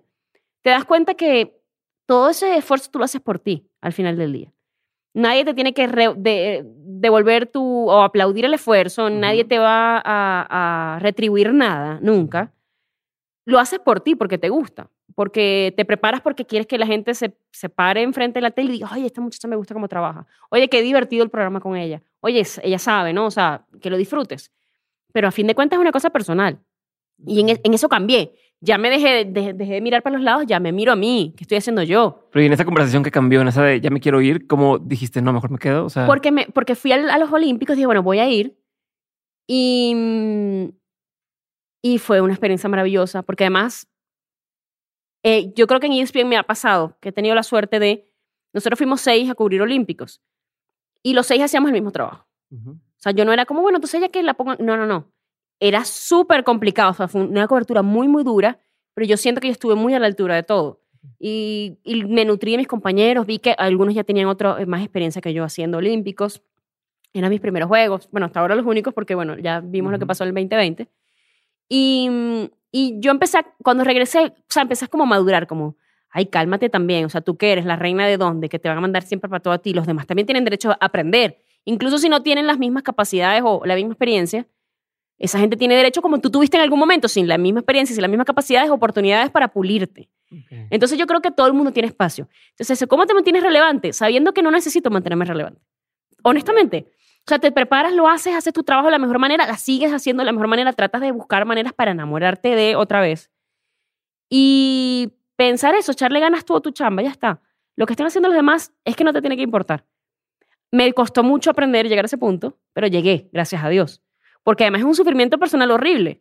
Porque siempre hay alguien que está mejor que tú. Sí, claro. Que tú estás, ay, no, que él no, mira, se viste mejor, qué sé yo. es imposible. Sabe más de tenis, sabe más de tal, claro, no creas todo. Aquel fue el US Open y tú no. Aquel la Champions y tú, tú no has ido a la final. Aquel no sé qué. Entonces, claro, y además la gente te empieza, como no importa, esa persona también tiene derecho a nutrirse, tiene derecho a probar que Claro, puede, Solo que tengo que ganármelas todas tiene derecho a crecer y somos un grupo, ¿sabes? Entonces, no pasa nada. Si no voy, si voy, ya tendré mis oportunidades y más creo que las he tenido. Ujú. Y no, y no todo el tiempo puedo hacerlo todo yo.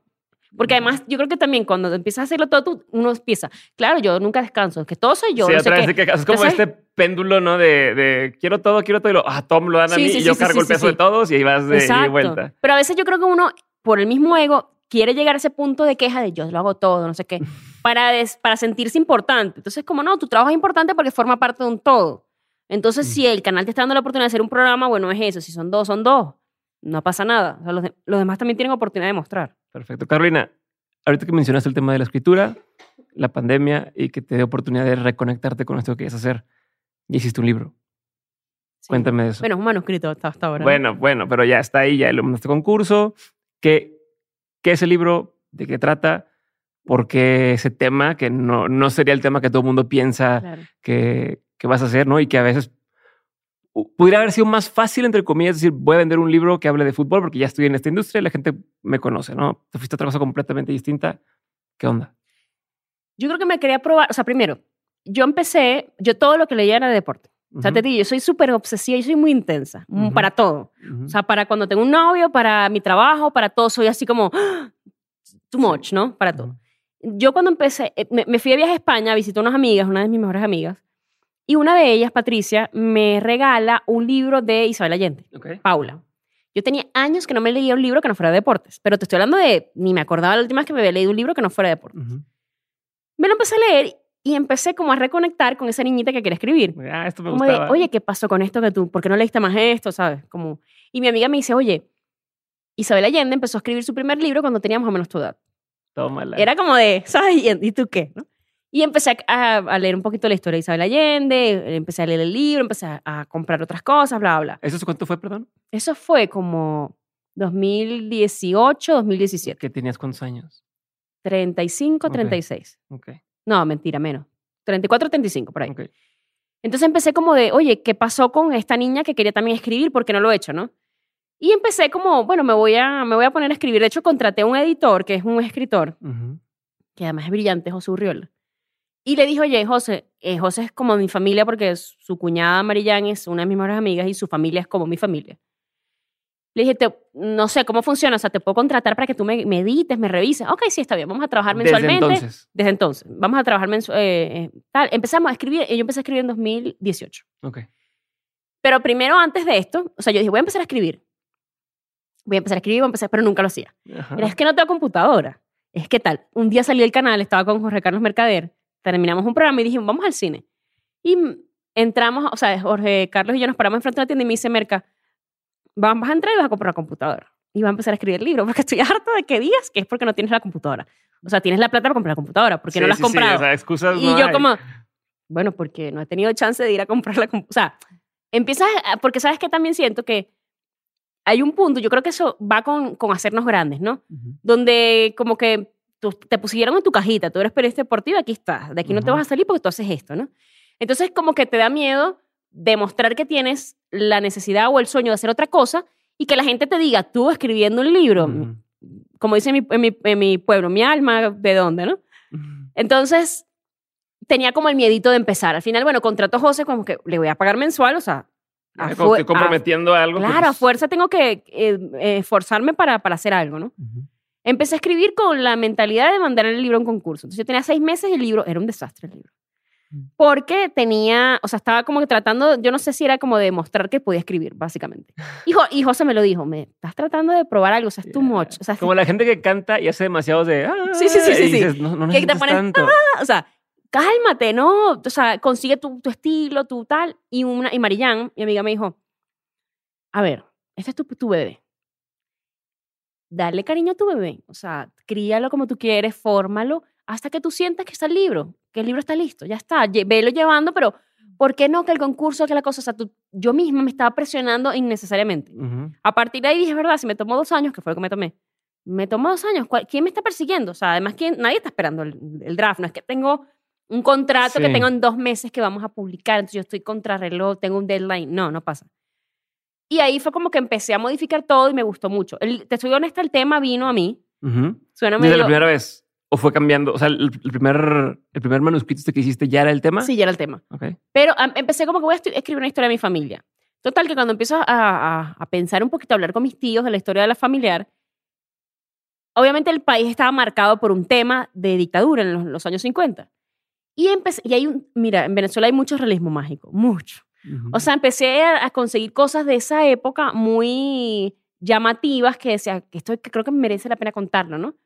Y empecé a escribir, a escribir, a escribir. Empecé, me empezaron a llegar eh, gente, temas, gente que conoce, ay, mi, mi familiar, qué sé yo. Patricia, por ejemplo. Mi tío fue uno de los mm, eh, sobrevivientes de la dictadura porque lo torturaron, tal, tal. Mira, este es el libro. O sea, me empezaron a aparecer como las piezas y yo fui armando la, el, el texto. tienes un ejemplo de, dices, es, es realismo mágico, ¿no? ¿Tienes algún ejemplo de alguna de estas anécdotas que te enteraste, salga o no salga en el libro, pero... Sí, mira, hay una, por ejemplo, que supuestamente el, el que era presidente en ese momento, el general, que es mi personaje, él estaba, hay un hotel que es el Hotel Humboldt en Ujú. Venezuela, que lo hacen, eh, hay un teleférico que conecta con el hotel que supuestamente se crea con fines militares para tratar de trasladar la mayor cantidad de militares posibles de un punto a otro rápido en caso de una invasión. Ok. Ese era por eso se crea, pero es un hotel, una cosa muy bonita que se ve todo Caracas, etc.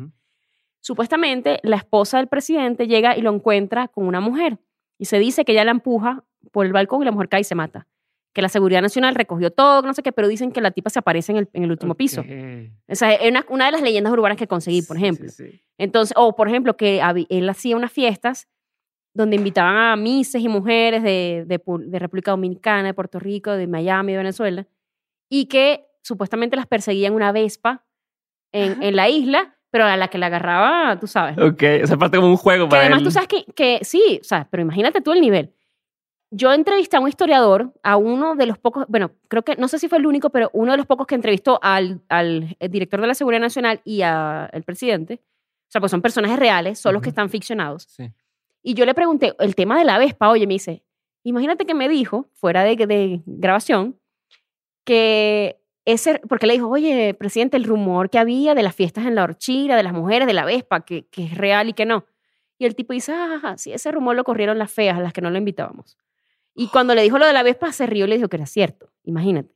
Entonces es una leyenda urbana que yo pude comprobar por el medio del historiador Ok. que me contó que sí era cierto, entonces eso lo metí en el libro. Ya. Hay muchas cosas así No, y como... seguro que una vez que saques el libro va a salir gente diciendo, a mí me tocó vivir de eso. O sea, cosas así, ¿no? De, Entrevisté gente que estuvo en la Junta Patriótica, que eran la parte clandesti- clandestina de los políticos, la oposición. Al, Ok. tu- pude la oportunidad de ir a, los, a varios sitios allá en Caracas.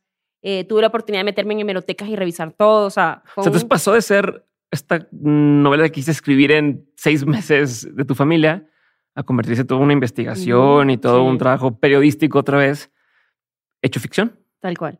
Y, y la temática principal es, o, o la, o sea, ¿cómo explicas? El, se trata de esto. Eh, se trata Y se de- puede decir o no se puede decir. Sí, se trata de un dictador en los años 50 y de cómo utilizó las fuerzas de la seguridad nacional, las fuerzas nacionales, para influir en ciertas cosas del país. Pero a, a todas estas, este dictador, mucha gente lo quiere mucho, porque hizo, o sea, modernizó el país. El, Venezuela, el, en la única moneda que en algún punto valió más que el dólar en ese, en ese entonces, era el bolívar. O sea, el tipo salió en la portada del Times. Entonces es como de, ¿sabes? Wow, era como... Sí, ¿qué está Pero, pero por otro lado era como la tortura y la dictadura y tal. Entonces, además, eh, creo que también se convirtió en algún punto algo personal por las referencias inmediatas de Venezuela, evidentemente. Y además porque ahí habla del exilio, de dejar el país, ¿no? de, de de la patria. Entonces yo desde este punto como que el, sí, hay un, al final lo escribí, que, ¿sabes? Como Ok, muy, ok. no, no, puedo- no te puedo contar más, pero me, me, me pegó mucho porque somos muchos los venezolanos que nos hemos ido Ujú. eh, del país. Yo no me fui por, por la situación económica, yo me fui por que tenía la, el sueño de trabajar aquí Ujú. en E ESPN, se me dio. De hecho, yo me fui mucho antes que empezara la, la migración fuerte, pero hay mucha gente y parte de mi familia ha tenido que salir y buscar eh, un mejor, una mejor oportunidad económica. Entonces, me pegó ese, ese tema personalmente y bueno, ahí fue que, no sé, como que todo fue encajando. Yo siento que los temas lo escogen a uno a veces. Aparecen y- Ok. y, van surgiendo y va fluyendo y bueno. ¿En qué crees? Porque muchas veces ya me estás, o sea, me estás contando muchas cosas que me dan así una miradita sobre tu forma de entender el mundo, ¿no? Y de esto de te llegan los temas o tú dices lo que quieres hacer. ¿Eres religiosa? ¿Eres espiritual? Eh, religiosa, no espiritual, sí. Ok. O sea, religiosa sería que fuera misa y eso, y no pasa. Pero sí soy muy espiritual y creo en Dios y en el... De hecho, tengo un tatuaje que dice fe, que era una promesa cuando lograra llegar a ESPN algún día, ¿no? Que mucha gente, el que no cree, podría decirte, bueno, pero sin eso también hubieses podido llegar. Pues, probablemente, pero como yo creo y, y me funcionó, pues me la hice. Y sí siento eso, que yo creo que hay fuerzas que, que están por encima de uno. ¿no? O sea, eso creo en el universo, el que quiere creer en el universo, en Dios, en lo que sea, yo creo en Dios. Y, y sí siento que hay un camino como trazado para uno. No es que, no es que tu destino está escrito, porque creo que todas tus acciones y tus decisiones pueden cambiar y pueden modificar. Mañana yo decido no escribir, no publicar y no pasa nada, ¿no? Y, pero qué tal que ya lo mandé a un concurso y que estoy moviendo para que eso se dé. Yo siento que en algún momento se va a dar. Que va a ser fácil, pensé que iba a ser mucho más fácil, honestamente, pero me di cuenta que es el proceso natural de las cosas. O sea, todo no, sabes, no todo se te puede dar a la primera. Volvemos al punto. Bueno, el plan A no funcionó porque no me funcionó el plan A ni el B. Ya creo que voy por el C o el D. Ujú. Pero así llega el plan Z o A.1, lo voy a lograr. Entonces sí siento eso, que hay cosas que están por encima de uno, que están ahí, te van ayudando y que yo creo que la- la- yo las uso por lo menos a mi favor. O sea, sí creo mucho en eso y como creo en eso, creo en que se van a dar las cosas. Como que te da Entonces, tranquilidad el, el sentir Sí. que va a pasar en algún momento, ¿no? Sí, no hay- dejas de trabajar, pero... Hay cosas que tú, mm, por ejemplo, hay cosas que uno no controla. Entonces cuando entiendes que, es- que no lo controlas y aprendes poco a poco a soltarlo, porque no es nada fácil, todavía estoy en el proceso de, te va mucho mejor y sufres mu- mucho menos y te preocupas mucho menos y, se- y se va a dar. Si no se da, dices, bueno, habrá un camino para que se dé. Bueno, voy a descubrir cuál es ese camino. Entonces empiezas como a probar ciertas cosas, porque mi primera impresión, ¿cuál fue? Mira, a mí me, a mí me llamaron para grabar un audiolibro eh, justo terminando de escribir el libro. Ok. O sea, no ¿Se puede decir cuál es, qué es? o Sí, de qué? de Penguin Random House. Ay, no, me, eh, no me acuerdo el nombre exactamente. Mira. Y le dedicaste horas y horas porque Sí, está sí, sí, sí, rarísimo sí. Es grabar eso. súper, cansadísimo. Terminé. Ah, Ah, entonces. claro. Eh, campeonas mundiales, creo Ok. que se llama. Eh, y mm, grabamos, era, es sobre fútbol femenino, Ujú. sobre la historia de la selección de los Estados Unidos, básicamente. Y empezamos a grabar eso y aparece Penguin y yo digo, claro, da, es un mensaje. Yo, porque además, si tú quieres ver mensajes del universo, aparecen todos los mensajes. Claro. Entonces yo, esto es un mensaje del universo, es Penguin, no sé qué. Les quito el mail, mando el manuscrito, no pasa nada. Ok. Entonces empieza, ah, bueno, es que yo lo quería hacer con, qué sé yo, Planeta. Mando a Planeta, no sé qué, y así pasaron meses, meses, y les mando un mail, oye, ¿qué tal? Ah, no lo hemos leído todavía. No pasó nada. Y después de intentarlo con muchas veces, mandarlo, preguntar, no pasó nada, le pregunto a José, al editor, José, más o menos, que es que no sé qué hacer. Me dice, claro, si no tienes un lobby dentro de la editorial no pasa nada. O sea, tienes que tener Ujú. alguien que te vaya acompañando y que le diga al editor, oye, lee esta chava, que mira, y saber cuál es el editor correcto al que vas a ir también. Aparte, sí. Porque cada quien maneja como una rama y si no es su rama, Es como pues, tu sponsor dentro de la, de la empresa que dice, ok, yo le voy a caer el tiempo a leer, porque tengo que leer 100 cosas, leo el tuyo y soy de tu rama, le entiendo y Claro. lo promuevo o no. Y además entonces está el tema de que las editoriales después de la pandemia cortaron presupuesto. Entonces si eres X, yo me reuní hasta con una agencia aquí en México Ujú. y ellas, ah, pero es que no vas a escribir de deporte. Y fue como, ah, ok. O sea, de ficción y de... Y es un libro súper venezolano, ¿sabes? Entonces Ujú. como, ah, bueno, ok, dale, que te avisamos cualquier cosa. Y yo, oh. Entonces, nunca me llamaron, empecé a... Con, o sea, ya, ya no llevaba. Y él me dijo, ¿sabes qué? Mándalo a un concurso, ahí a fuerza te lo van a leer. Y si no pasa nada, hay una editorial venezolana que pudiera estar interesada. Y si no, hazlo en Amazon. Y ya está, Ujú. lo haces tú sola. Entonces dije, bueno, ya tengo por lo menos tres planes, fíjate. Ya. Ya después de que no funcionaron los primeros, ok, ¿cuál es lo...? que- que- No, y tienes información, ya entendiste cómo funciona Sí, esto. Pero mucha gente se puede quedar en el, en el primer rechazo y sabes que no soy buena para esto, ya no lo hago. Pero yo soy muy necia y dije, bueno, si no pasa en el concurso, que es difícil que gane, sí, es, es verdad. Pero mi- eh, eh, fíjate, uno empieza a dudar. José me dice, tienes un buen libro, yo creo que se, mere- se merece la oportunidad de participar. ¿Por qué no lo mandas? O sea, a ver, ¿qué pasa? ¿Qué puede pasar? Que te digan que no, el no ya lo tienes, como siempre dicen. ¿no? Ujú. Dije, bueno, ok. Y luego voy a ir con la editorial venezolana. Si no sucede nada, pues voy yo sola y ya está. Pero lo voy a publicar. De que sale, sale. Sí, 2022 sale. Así que Ok. eh, el tema es cuándo y cómo. ¿Qué otra cosa aprendiste de este proceso? Que ya me adelantaste algunas, pero ¿qué otra cosa aprendiste de, de escribir este libro y que ahora estás aprovechando para este segundo libro que también ya viste que empezaste a, a escribir? Yo creo que procesos naturales de quién eres primero cuando escribes, ¿no? Porque en algún punto como que podía escribir de una manera y luego de otra, entonces como que había un arroz con mango, como decimos en. Venezuela. Entonces era como que no sabía exactamente por dónde ir, ya tengo como más claro los temas. trato de tener un poquito más de disciplina, porque a mí me pasaba que era, o sea, tomé eso como una obligación. Ujú. Era, yo te- tuve dos amigas que me llamaron, oye, ¿estás molesta conmigo? Tengo seis meses que no te veo. Yo llegaba sábado y domingo y los días libres y me sentaba a escribir todo el día y, y era como que a lo mejor no necesariamente era tan bueno lo que estaba escribiendo, ¿no? ujú. Entonces como que sí tienes que tener la disciplina de sentarte a hacerlo, pero si se convierte en una obligación, como dice mi psicóloga, si lo agarra Doña Perfecta y te lo hace obligación, ya valió. Ya. Porque te va a costar hacerlo y es un disfrute, o sea, es algo que a mí me gusta hacer.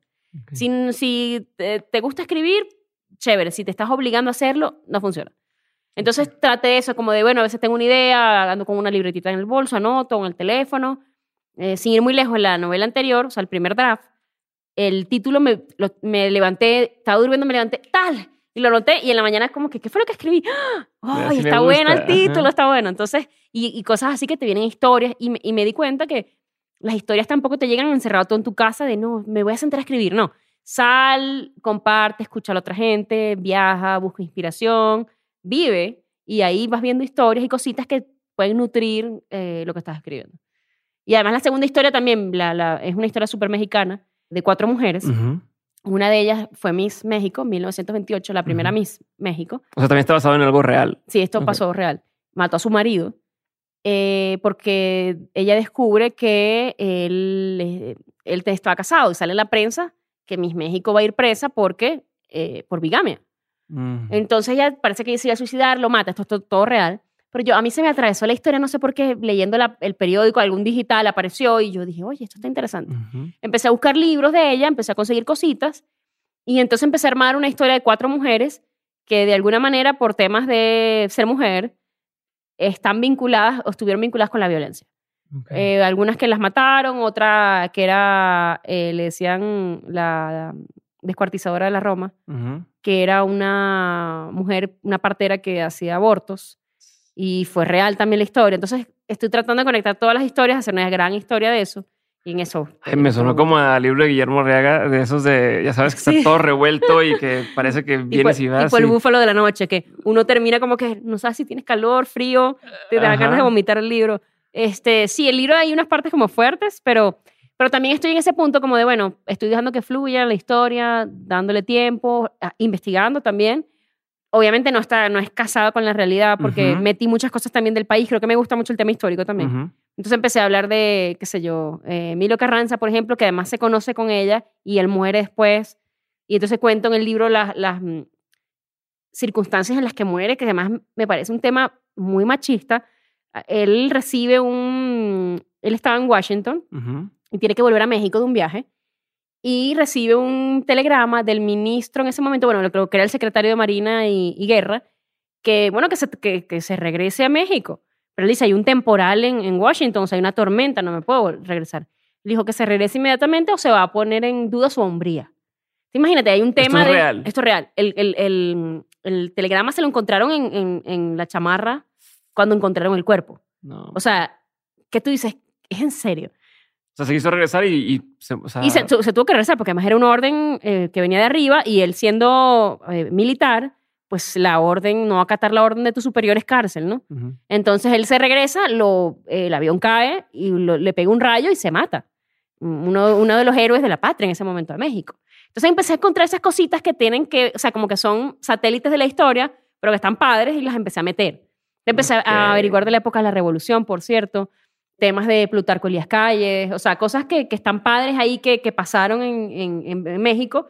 Entonces empiezo a armar la historia como contando las dos cosas al mismo tiempo. Entonces, bueno, ahí voy poco a poco porque no me quiero, no quiero, o sea, también quiero como que contar algo y que el mexicano diga, ah, sí, este momento fue tal, a, a más allá que esté ficcionado, Ajá, ajá. pero quiero ser como muy cuidadosa incluso con el lenguaje. La otra vez Claro. puse la vaina no sé qué y el editor me puso no pongas la vaina, ¿sabes? Sí. Si una historia mexicana porque estás poniendo la vaina. ¿no? Vergación y cosas Sí, así sí, que sí, dicen. ¿sabes? Como que trata de no ser tan caribe en, el- en- la Y, a- y redacción. aparte es mexicano y en la época, o sea, va cambiando todos los. Sí, sí, sí. ¿Y cómo, cómo divides tu tiempo en esas dos cosas? O sea, porque me da la impresión de que es muy distinto a tu trabajo del día a día. La forma en que te preparas para cada uno es muy distinta, ¿no? Estar viendo partidos a pues, estar investigando y tal. ¿Cómo divides tu tiempo? ¿Cómo partes tu mente en dos? Cuando tengo el tiempo libre. Y además, por ejemplo, paso épocas donde todo lo que me leí era de mujeres asesinas, de no sé qué, de legislación mexicana, de leyes que además me, me choquearon un poquito, de, por ejemplo, en los años 30, en, en algún punto en México, si tú, tú para ser mujer, no desconozco los demás países, pero hablo por lo que ya sé, Ujú. tenías que, si querías trabajar o tener alguna profesión, tenías que pedirle permiso a tu esposo o a tu papá.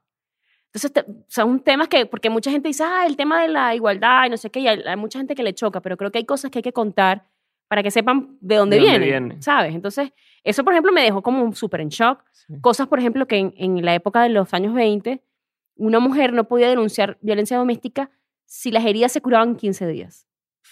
Es más, si no había sangre, no tienes nada que denunciar. Tal cual. No. O sea, a una de mis protagonistas literal le pasó eso y al final mató a su marido. Es una historia también real. Entonces, te digo, me caí como, de, ¡Ah! no puede ser que esto pasara y uno no sabe, ¿no? Entonces, eh, empiezas a leer cosas, empiezan, te digo, un libro trae el otro y así. Hay momentos que donde corto que digo, ya está, me leí tantos libros de esto, pero voy a leer otras cosas para refrescarme. Hay semanas en las que digo, estoy fundida, ya no puedo, porque estoy muy cansada del trabajo, pero trato eso de leer, casi siempre leo por las noches, los días libres, eh, cuando trabajo me cuesta obviamente, o sea, cuando estoy en el canal. Y de resto, pues sentarme en las tardes, aunque sea un rato, a escribir, por ponerme por lo menos, hoy voy a escribir aunque sea dos horas.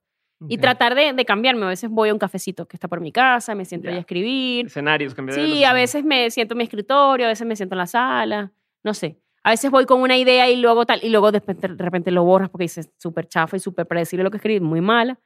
Eh, y así va. Me, me ha pasado, por ejemplo, que estaba escribiendo lo de la ogresa de la Roma y de de pronto me aparece en el Instagram, te lo juro, una chica que, había, que un libro que se llama La herencia, que habla de ese tema. Y le escribí a una amiga, y ella está hablando del tema que yo escribí. Me dice, bueno, ¿y cuántos han escrito de la Segunda Guerra Mundial? ¿Cuál es el problema? Le- más bien, com- pero yo le decía, no sé si comprarlo para ver cómo lo cuenta, porque está ficcionado también. Pero no sé si me va a influir en lo que estoy escribiendo, ¿sabes? Sí. Pero al final lo compré, el libro maravilloso, por cierto, el que tenga la oportunidad de una escritora mexicana. No me acuerdo el nombre de ella, pero el libro se llama La herencia. Eh, está muy bueno. Y me dio como que otra versión, bueno, vamos a ver cómo lo cuenta ella y cómo lo puedo contar yo. Entonces Mm. está chévere también. ¿Te pasa algo que usas de lo que aprendes acá en tu trabajo te no te ha tocado de, Sí, por de, supuesto. ah, fíjense que tal cosa? Sí, sí, sí. De hecho, me, me, me da mucha risa porque los muchachos, cuando hacíamos ESPN, Álvaro sabe que leo mucho. Mm. Entonces dice, usted siempre tiene un comentario de algo de, ah, porque Sir Alex Ferguson, no sé qué, porque en su libro tal, ¿sabes? Era como el Pepe Grillo. Eh, pero sí, lo, lo utilizo mucho, sobre todo cuando voy a escribir para la página, de a ver cómo puedo contar una historia de manera distinta. Entonces, por ejemplo, yo normalmente me gusta escribir a, partir de una imagen, que me, me mm, ¿sabes? Me, me, me es más fácil, como Sí. que me trae la historia, la imagen y la- luego lo desarrollo. Y cuando empiezo a escribir para ESPN también empiezo, ah, entonces Andrés Iniesta se paró, era junio, no sé qué, en el, en el medio del Camp Nou y supo que nunca más estaría allí con tal y empiezo a contar la historia. Entonces es como de, te estoy contando algo distinto, no te estoy diciendo, ah, cuando, cuando Andrés Iniesta se retiró. Ya. Es como, te, lo, te estoy tratando de llevar el punto en ese y, y- y lo está ficcionando un poco, sí, pero, pero queda chévere. Entonces, bueno, ahí voy como haciendo mis monstruos, como digo yo. ¿Y, y cuáles son tus influencias en ese sentido, en el tema de la, de la literatura, de la escritura? No que lo vas a obviamente a copiar, porque es imposible copiar algo, pero decir, sí, o sea, qué combinación de, de cosas dices, eh, como que de esto Claro. me gusta o, o me nace eh, escribir o... Bueno, o mover. Obviamente uno, García Márquez, todo el mundo sabe que lo amo y que estoy obsesionada con él, que me leí todos sus libros. Me parece el de lo más maravilloso que ha tenido Latinoamérica. O sea, para mí el mejor escritor. Isabel Allende. Tu tatuaje es- dice que lo único que me duele de morirme es, que no sé de amor. Sí, de amor en los tiempos del cólera. Em, y mm, ¿Dijiste García Márquez, Isabel Allende? ¿O quién dijiste? Isabel Allende, Ajá. que me parece además maravilloso. Además, te digo que desde que me dieron, Patricia me regaló el libro, empecé como, wow, no, y ella tiene una manera muy particular de contar las cosas, tiene, ha tenido unos procesos también muy... Vivió en Venezuela, estuvo Mm. exiliada, entonces, y los libros de ella son como, hay unos como con una carga sentimental y son muy de ella. A mí todavía me cuesta como que, bueno, obviamente estoy empezando, no tengo ningún libro publicado ni nada, o sea, todavía no me considero escritora, Ok. sino como tengo el deseo de convertirme en. Y ella cuenta allí cuando, tal cual, cuando empezó, como que decía que cuando incluso publicaba ya no decía libro a su libro porque le daba como que ya va, no soy escritora, tengo que publicar otro, qué sé yo. Eh, me gusta mucho Neruda, eh, Saramago. Creo que he ido co- consiguiendo muchos autores en el camino que me han gustado muchísimo y este año he estado leyendo muchísimas mujeres, Que creo que también me da otra perspectiva distinta ¿no? de- del tema femenino para conectarme con la historia. Por ejemplo, Simone de Beauvoir, empecé, nunca había leído nada de ella y me leí La Mujer Rota, que habla justamente de varias mujeres que les pasa como a mi protagonista. Mi protagonista, la que estoy escribiendo ahorita, es, fue Miss México, súper prominente, súper relevante, se casa y él hace que ella, que ella deje la universidad, se tal, La hunde. etcétera, ¿no? Entonces, después de haber tenido incluso oportunidades de trabajar en, en Hollywood, está enamorada y una chavita de 17 años, regresa a México, no sé qué, entonces quería ver esa, eh, o sea, cómo se veía en aquella época, porque uno a lo mejor ahora lo ve muy distinto, porque la sociedad ya no es así, o no necesariamente es así. Pero en ese momento yo quería tener la, la, Sensibilidad. sí, la sensibilidad como de ver cómo piensa una mujer, o cómo es una feminista en esa época también, porque también las había, o qué se decía, qué sé yo, o qué se esperaba, por ejemplo, de una mujer, Entonces, y hablar en mis personajes en ese sentido. Entonces, en eso ando. Y también descubriendo autores nuevos. Eh, hay una chica eh, venezolana, Karina Sainz Borgo, que ella sacó libros que además se relacionan mucho con la situación de Venezuela, pero están ficcionados y son maravillosos. Hay uno que se llama El Tercer País y el primero que sacó se llama La hija de la española. Ella la estuve leyendo, me gusta muchísimo. Además, súper reconocida porque sacó el libro y se convirtió en bestseller en, en, en, en Europa y la tradujeron a 25 países y no sé qué. O sea, el, el Times la puso entre los mejores de, creo que fue en 2019 que sacó su primera novela. Y la incluyeron entre el mejor libro. ¿Sabes? Te ves en, ese, en Ya, esos panoramas "Ya, yo y dices, wow. hacer eso, claro. Claro, entonces, bueno, ahí estamos poco a poco haciendo, humildemente, ¿no? Porque estoy aprendiendo también. Siento que cada día escribo mejor, pero vamos a ver en qué punto se convierte en un, un oficio, lo que para ahora, por ahora es un hobby todavía. Buenísimo. Carolina, voy a pasar a una sección ahora de preguntas concretas. La pregunta es concreta, la respuesta no tiene que ser. Contestas y, y avanzamos, ¿sale? Pregunta número uno. ¿Cuál ha sido uno de los peores consejos que te han dado? No estudies periodismo, pero obviamente no le hice caso, menos mal. ¿Cuál ha sido uno de los mejores consejos que te han dado? Creo que de mi papá, de eso, hasta que no quede perfecto, no, no está listo. Ha sido un buen consejo y un mal consejo a la vez, ¿no? Pero enfocándome en lo bueno y como soy mm, de perseverante y de necia y de perfeccionista, creo que lo supe aprovechar en algún punto. Buenísimo. ¿Cuál es un consejo que antes tú dabas como bueno y que ya no darías? Difícil. Yo creo que casi nunca, no es que no doy consejos, pero creo que eso, ¿no? A veces uno, sea, no tengas la tendencia a ser relevante, no todo tiene que ser, no todo pasa allá y no todo tiene que pasarte además. Hay cosas que se pueden dejar ir, soltar, creo yo. ¿Qué opinión tienes que poca gente comparte contigo? Que Cristiano Ronaldo es el mejor del mundo. ¿Tú crees que es el mejor del mundo? sí, a mí es mi favorito al menos. Sí, seguramente aquí ya se polarizó Sí, el sí, asunto. sí, sí. Este, Entiendo lo de los talentos y la cosa, pero bueno, a mí me gusta más uno que el otro. ¿qué, qué es algo que la gente no sabe de ti y que si supiera le sorprendería? Yo creo que eso, ¿no? Que en algún punto fui muy nerd, muy tímida, eh, que la gente ah, creo que tiene la percepción distinta de mí, eh, que todavía lo soy. ¿Te ojo. consideras tímida todavía? Sí, todavía, todavía. Y quizá por eso me gusta más escribir que hablar. Y Ok. eso que nunca pensé hacer televisión. No estaba en mis planes, pero ni remotamente. ¿Qué te da mucha curiosidad hoy? El futuro. Cómo Ujú. va a ser, qué viene. Yo soy, voy a confesar un placer culposo, me encantan los horóscopos y todas esas cosas, y eso, lo místico y, y las cartas que dice el futuro. Obviamente sé que hay cosas que no están escritas, pero quizá porque soy una persona muy ansiosa y quiero que todo pase. Mm. Entonces quiero saber qué va a pasar, por ejemplo, con eso, el libro que no he publicado y todo aquello. Muy bien. Eh, lección más memorable de tus padres. Yo creo que hacer todo con amor y trabajar mucho. Que el, el dinero o el éxito o como lo percibas viene del trabajo, siempre. Película, serie, documental, libro, pieza de arte, cual- cualquiera, no tienen que ser todos, pero que hayan marcado un antes y un después en tu vida. O sea, que hayas visto o leído y que hayas dicho, Puf, me voló la cabeza o me cambió la forma de pensar o me llevó en otra dirección. Varios. eh, el alquimista en su momento lo leí cuando tenía 12 años. Y en ese momento mi sueño era ser escritora, obviamente, y ser periodista. Y me di cuenta de eso, pues que, que quizá tenía, a partir de ahí empecé con la percepción de que hay un camino que uno tiene que seguir que viene quizá escrito o predestinado, ¿no? Entonces que con un don tú puedes llegar a, a cierto punto. Simplemente tienes que conseguir la manera como. Evidentemente, 100 años de soledad, porque es un libro que yo creo que nadie podría escribir así de esa manera. Es una obra de arte. Lloré cuando llegué al final. eh, y además tú dices, obviamente quiero ser escritora, no, no, llegue- no jamás llegar a ese nivel porque creo que no se puede. Para mí García Márquez es un maestro. Pero creo que uno tiene que aspirar por lo menos a hacer algo muy bueno. Y él siempre dice eso, ¿no? Que uno tiene que tratar de que puedes escribir un libro, puedes escribir un buen libro y tú decides qué quieres hacer. Creo que sería eso. ¿Qué consumes hoy en día? O sea, y no me refiero a consumir de alimento. por ejemplo, tú estás todo el tiempo en medios, ¿no? Y tú estás en un medio y, y tu labor es comunicar.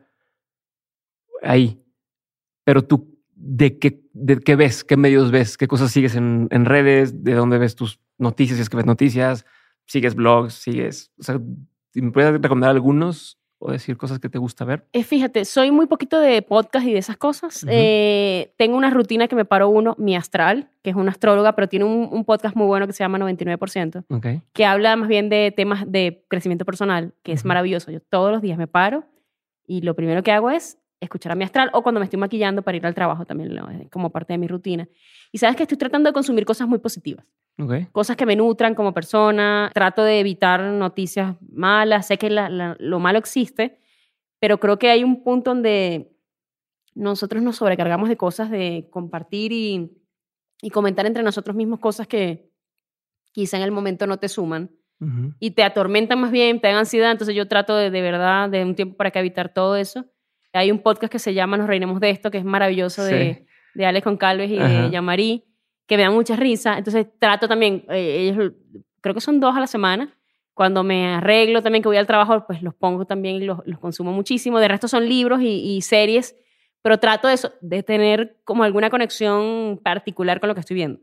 Ok. O sea, hay cosas que dejo pasar, hay cosas que siento que como que no es el momento para. Ujú. Y no sé, por ejemplo, ahorita la última serie que vi, estaba viendo Tetlazo, Ujú. que me parece que tiene un mensaje brutal y es buenísimo. buenísima. Y la, me la, al principio como que el primer capítulo no me enganchaba y luego lo, lo terminé consumiendo y me gustó muchísimo.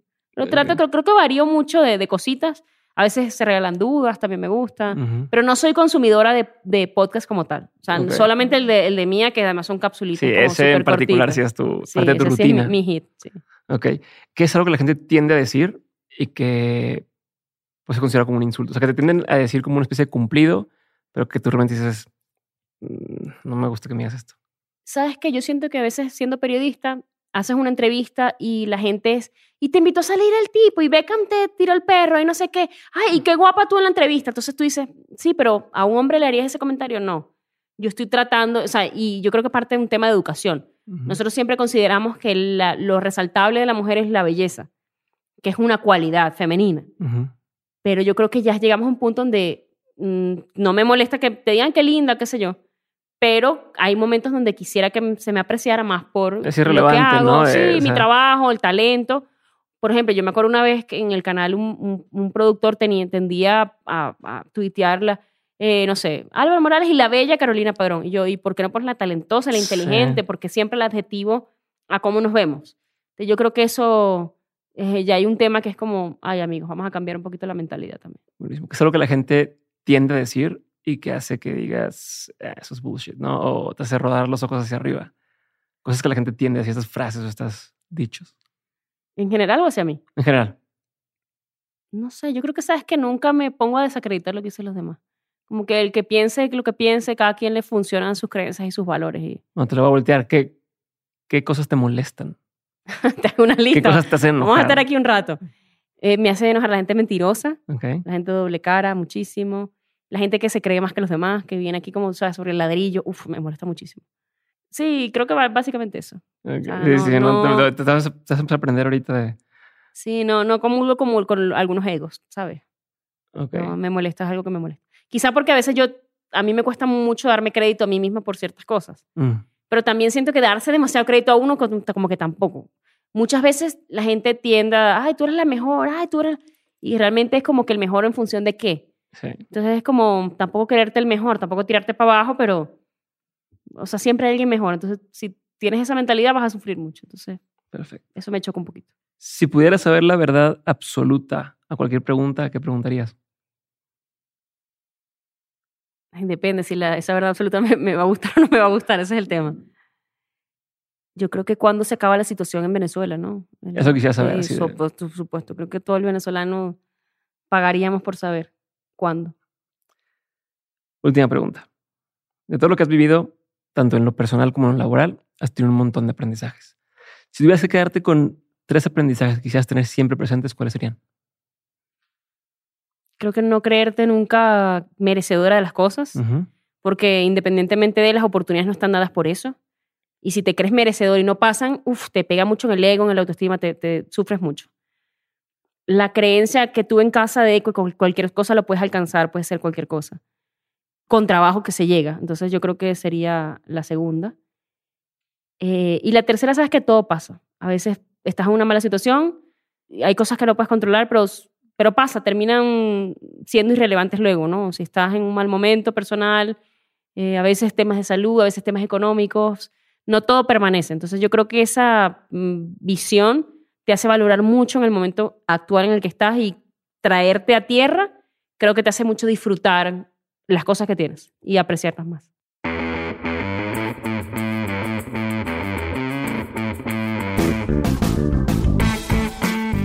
Gracias por haber escuchado este episodio y por ser parte de este movimiento que estamos construyendo en Dementes. Si quieres ayudarme a hacer que más personas abran su mente, desafíen el status quo y que hagan realidad sus proyectos, puedes hacerlo corriendo la voz. Comparte este episodio, sube lo que aprendiste a Twitter o Instagram, escríbele un mensaje o etiqueta a mis invitados. Haz algún clip y súbelo a tus redes sociales, pero sobre todo, y lo más fácil que puedes hacer, es darle clic a seguir este episodio o dejar una reseña y regalarnos 5 estrellas en Spotify o Apple Podcast. Cualquiera de estas acciones hacen toda la diferencia. Por último, si quieres seguir aprendiendo, recuerda que todas las semanas envío el 7 de 7, el newsletter para los innovadores, aprendedores y emprendedores. En este mail que recibes te comparto los mejores recursos que voy encontrando de forma completamente gratuita. Entra a dementes.mx para suscribirte o da clic en el enlace que aparece en la descripción de este episodio. Espero verte muy pronto en el siguiente episodio.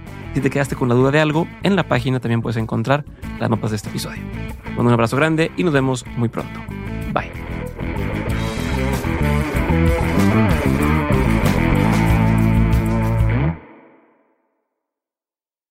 Our kids have said to us since we moved to Minnesota, we are far more active than we've ever been anywhere else we've ever lived.